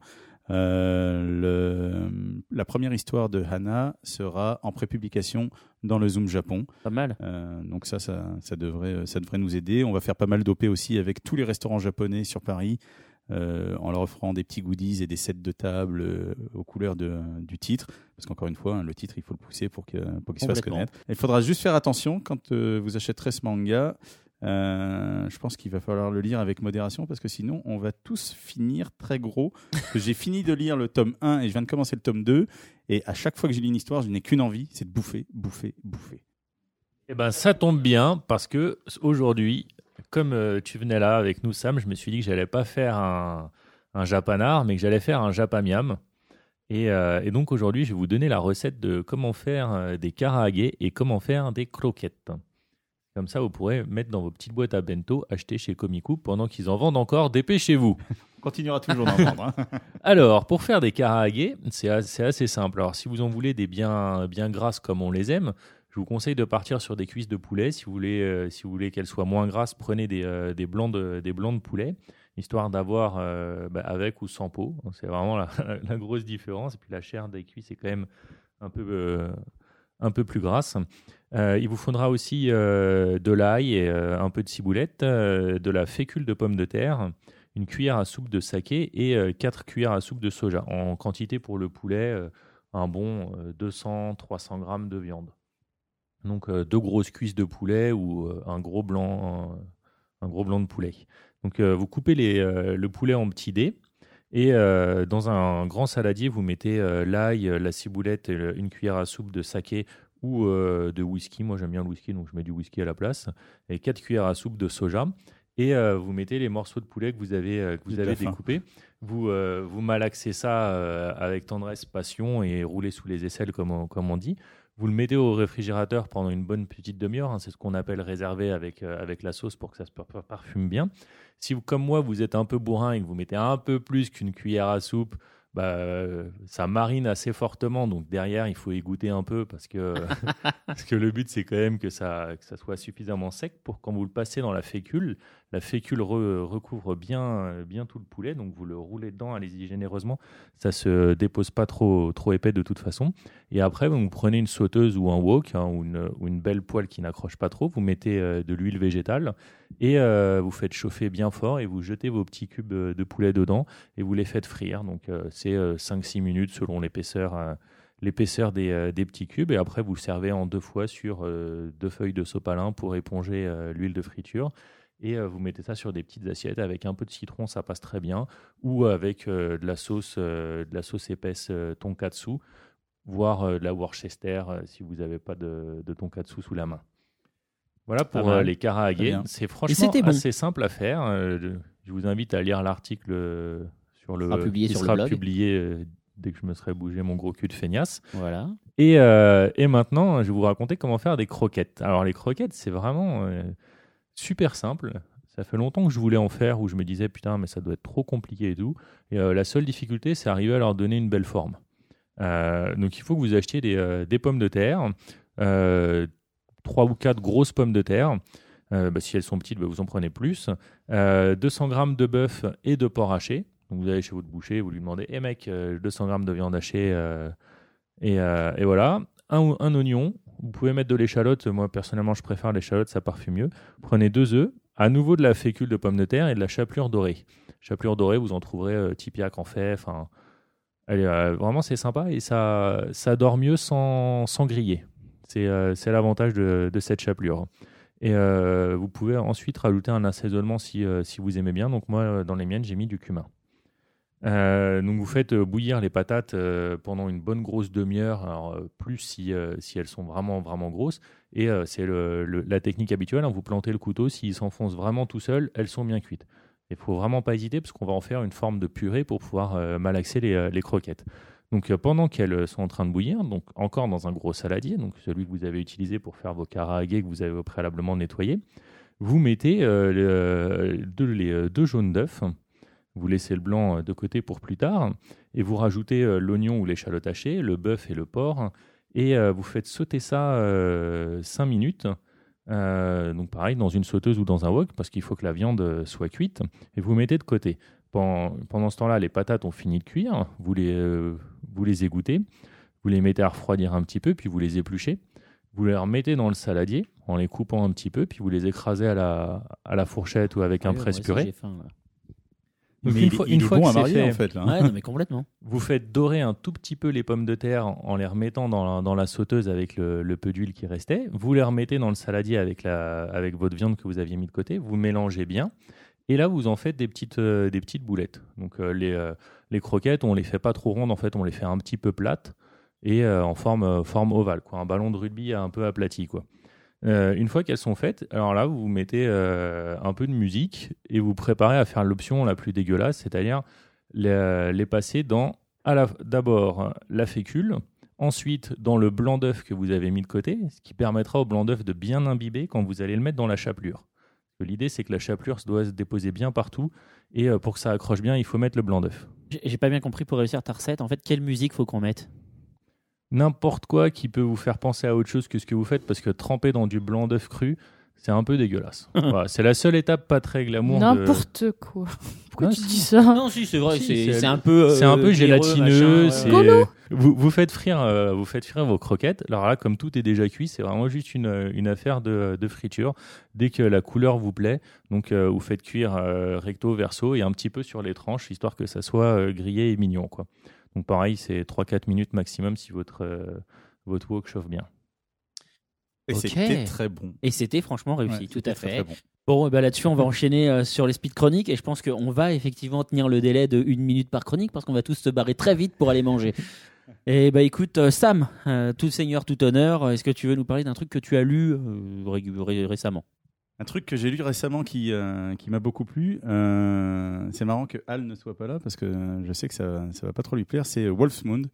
Euh, Le titre qu'il déteste, aux, aux éditions Kiyun, euh, je trouve qu'ils ont fait un, un choix, un choix risqué, mais un choix très intéressant. C'est malsain. hein. Ce gars qui protège euh, l'entrée du col du loup et qui, euh, Qui tue tout le monde. et hein. qui va voilà, qui va tuer tout le monde. C'est plein de petites histoires euh, euh, d'une violence assez assez inouïe. Euh, mais j'aime bien cette, euh, cet univers médiéval. euh, je suis à fond en- dans les trucs, euh, dans les trucs un petit peu euh, Dark médiéval. voilà, dark fantasy, dark médiéval en ce moment. Euh, Cette ambiance euh, euh, dans la Suisse ou euh, la Suisse allemande, je crois que c'est en Suisse, al- Suisse allemande que ça se passe. Donc s'il y a un côté allemand, c'est forcément dark. Pas forcément, voyons, voyons. Euh, voilà, en tout cas, c'est le, le- le tracé peut peut perturber euh, quand on le quand on le regarde. euh, au premier coup d'œil, je veux dire. Euh, Mais ça passe bien, en Mais fait. finalement, ça passe très très bien. Ça dessert totalement. Ça ne dessert pas le, Au contraire, ça Ouais, sert voilà, l'histoire. ça ne dessert pas l'histoire, ça, ça sert totalement le- l'histoire, ça correspond à ce qu'on à ce qu'on pourrait imaginer. Euh, voilà, si euh, à un moment vous avez envie de débrancher votre cerveau et, euh, et, de, et de regarder un petit peu de violence, euh, un peu de violence gratuite. hein, moi j'aime beaucoup. Wolfsmoon, c'est euh, c'est un titre qui, qui m'a beaucoup plu. Et bah pour des raisons de, euh, de continuité qui me paraissent évidentes, je vais prendre la parole derrière toi puisque moi je viens de lire le second tome de It's Your World de Jungo Kawakami, un titre qui est euh, qui m'a vraiment surpris puisque pour le coup j'avais pas lu le tome 1. Euh, c'est pas forcément le genre de titre vers lesquels je vais euh, en général, mais là avec l'annonce de l'auteur qui venait au salon du livre, j'avais le bouquin euh, qui venait d'arriver et qui était sur mon bureau. Je me suis dit bah, je vais le lire pour savoir de quoi ça parle. Et donc c'est l'histoire grosso modo d'une famille, enfin en particulier du, garçon de, cette famille de cette famille qui est au lycée qui vit à Paris. C'est une famille japonaise qui est venue euh, vivre en France, s'installer en France, et donc c'est les déboires euh, de, cette famille qui est complètement déracinée et qui doit vraiment euh, vivre avec des, euh, euh, comment, des repères culturels qui sont complètement différents. Et c'est vraiment sympathique quand on est, euh, en particulier quand on est un mangavore euh, et qu'on qu'on est euh, féru de culture japonaise, c'est vraiment sympa de voir euh, comment la France est perçue du coup par euh, des Japonais, quels sont les, les décalages, les petits trucs? Dans le tome 2, par exemple, on voit le, le héros qui est là, qui dit Mais il y a un truc qui me dérange là, il y a un truc qui manque dans les repas. Ah, j'arrive pas à mettre la main dessus. Et puis à la fin, on voit que c'est juste une espèce de marque de maillot euh, qui est dispo qu'au Japon. Et, Exactement, la Mais tu l'as lu, Non, mais je connais eh ben, la maillot. c'est la Kewpie maillot, exactement. Et c'est vraiment, euh, vraiment sympa. Et il faut savoir que Junko Kawakami, c'est une auteure euh, japonaise qui vit en France depuis plusieurs années. Euh, donc, euh, c'est forcément inspiré de choses qu'elle a soit vécues, soit que euh, sa famille, ses amis, je ne sais qui ont vécu. Et c'est vraiment sympa. Et ça m'a donné envie de relire du coup le tome 1 que j'avais pas lu et de rencontrer cet auteur au salon du livre. Au, travers des, au travers des histoires de cette famille, elle nous fait vivre en fait toutes ces expériences qu'elle a, vécues sur. Ah bah oui, tu l'as en rencontré France. hier, toi, rencontrée évidemment. hier je suis parce était en dédicace chez Ouais, bah, elle est très gentille. Eh ben, écoute, j'espère la rencontrer. Ness. Donc, euh, bah, toujours plus ou moins dans le même sujet, des étrangers dans un pays qu'ils ne connaissent pas très bien. Euh, J'ai lu le volume 4 de Les vacances de Jésus et Bouddha chez Kurokawa. Donc, je sais pas combien il y a de volumes, euh, 7 pour le moment. Ouais, voilà, en tout. cours. mais euh, c'est comme exactement comme les, les trois premiers, quoi. C'est c'est très très drôle et en même temps, enfin, on suit des aventures de deux gars un peu hipsters sur les bords. qui se hipster. complètement, euh, qui se baladent dans Tokyo et qui en même temps en fait découvrent la culture japonaise. Donc à chaque chapitre, là, on a une aventure avec la Saint-Valentin, on a Obon, euh, plein de petits trucs comme ça, et toujours avec cet humour. Et euh, enfin, moi qui euh, ne supporte plus trop les mangas, enfin comme me disait tout à l'heure Sam, Dixit, une Les- traductrice de manga. les trucs gnangnang, enfin, je veux dire, j'ai beaucoup de mal à accrocher en fait et j'arrête très très facilement. Ce truc-là, peu importe où je me trouve, je suis morte de rire. Même en public, dans le métro, dans Ce que tu bus. veux dire, c'est que les mangas qui sont destinés aux garçons de 12-15 ans ou aux ne fillettes m'intéresse de plus 12-15 ans ne ça alors, plus. c'est dingue. Hein Est-ce que ce serait parce que tu n'es plus une fillette de 12-15 ans? Peut-être qu'il fallait que je m'adapte et que j'achète des trucs de mon âge. Voilà, et je voulais juste dire euh, mes gros gros chapeaux aux traducteurs et euh, surtout Oui. à Ah ouais. à l'adaptation. Parce que je l'ai pas lu en japonais, mais je suppose que toutes les blagues qu'il y a dedans ne sont absolument pas les mêmes, parce qu'il y a plein de Il y a références. une vraie, un vrai travail Ah ouais, d'adaptation. euh, avec bravo lui et- l'adaptation. Ah bah, le, le passage euh, musclore, je détiens. euh, Il y a la force plein de petits puissante, des, euh, des, des trucs qui riment, des, des vrais, des, vrais trucs. Oui, oui, c'est un euh, très très très gros des travail pour les phrases, blagues. euh, tu vois, des punch phrases, etc., qui sont absolument pas en japonais, ça j'en suis sûre, et qui sont très très bien faites. Donc euh, il arrive à nous faire rire, euh, même en français, et c'est vraiment cool. Ok. Moi, je reviens sur le dark quasi médiéval parce que j'ai lu le 11e tome de Vinland Saga. Et bien. Vinland, Vinland Saga que j'adorais euh, au premier tome et que j'annonçais à tous comme étant le nouveau Berserk, où je m'étais pris une grosse déception euh, sur les tomes 9 et 10 qui étaient quand même assez mou du gland. Euh, donc ce Vinland Saga numéro 11, qui est vraiment euh, super sympa. euh, alors en lui-même, il n'est pas encore aussi complet et aussi bon que les, les, les premiers tomes, mais il annonce du tellement lourd dans le 12 que par anticipation, j'ai le kiki tout dur. Voilà. Al, qu'est-ce que tu as lu? Euh, alors, un manga que je voulais lire depuis des années Ok. et qui a mis du temps à être traduit en France. Donc, euh, les trois volumes sont enfin sortis. Cyber Blue, Cyber Blue chez De Kazé Tetsu- Manga. voilà, de Tetsuo Hara, qui vient d'ailleurs à Japan Expo, Tout à fait. Ah oui, je voulais le citer tout à l'heure, mais Ah, il est bah, trop du doublé. coup, on aura tous les auteurs des années 80. Oui, oui, Tetsuo Hara, qui est donc euh, le dessinateur de Hokuto no Ken, sera euh, à Japan Expo. euh. Ah si, si, si, Si, si, si, si, ça a été annoncé. Ça a été grave annoncé. ah, oui. hein.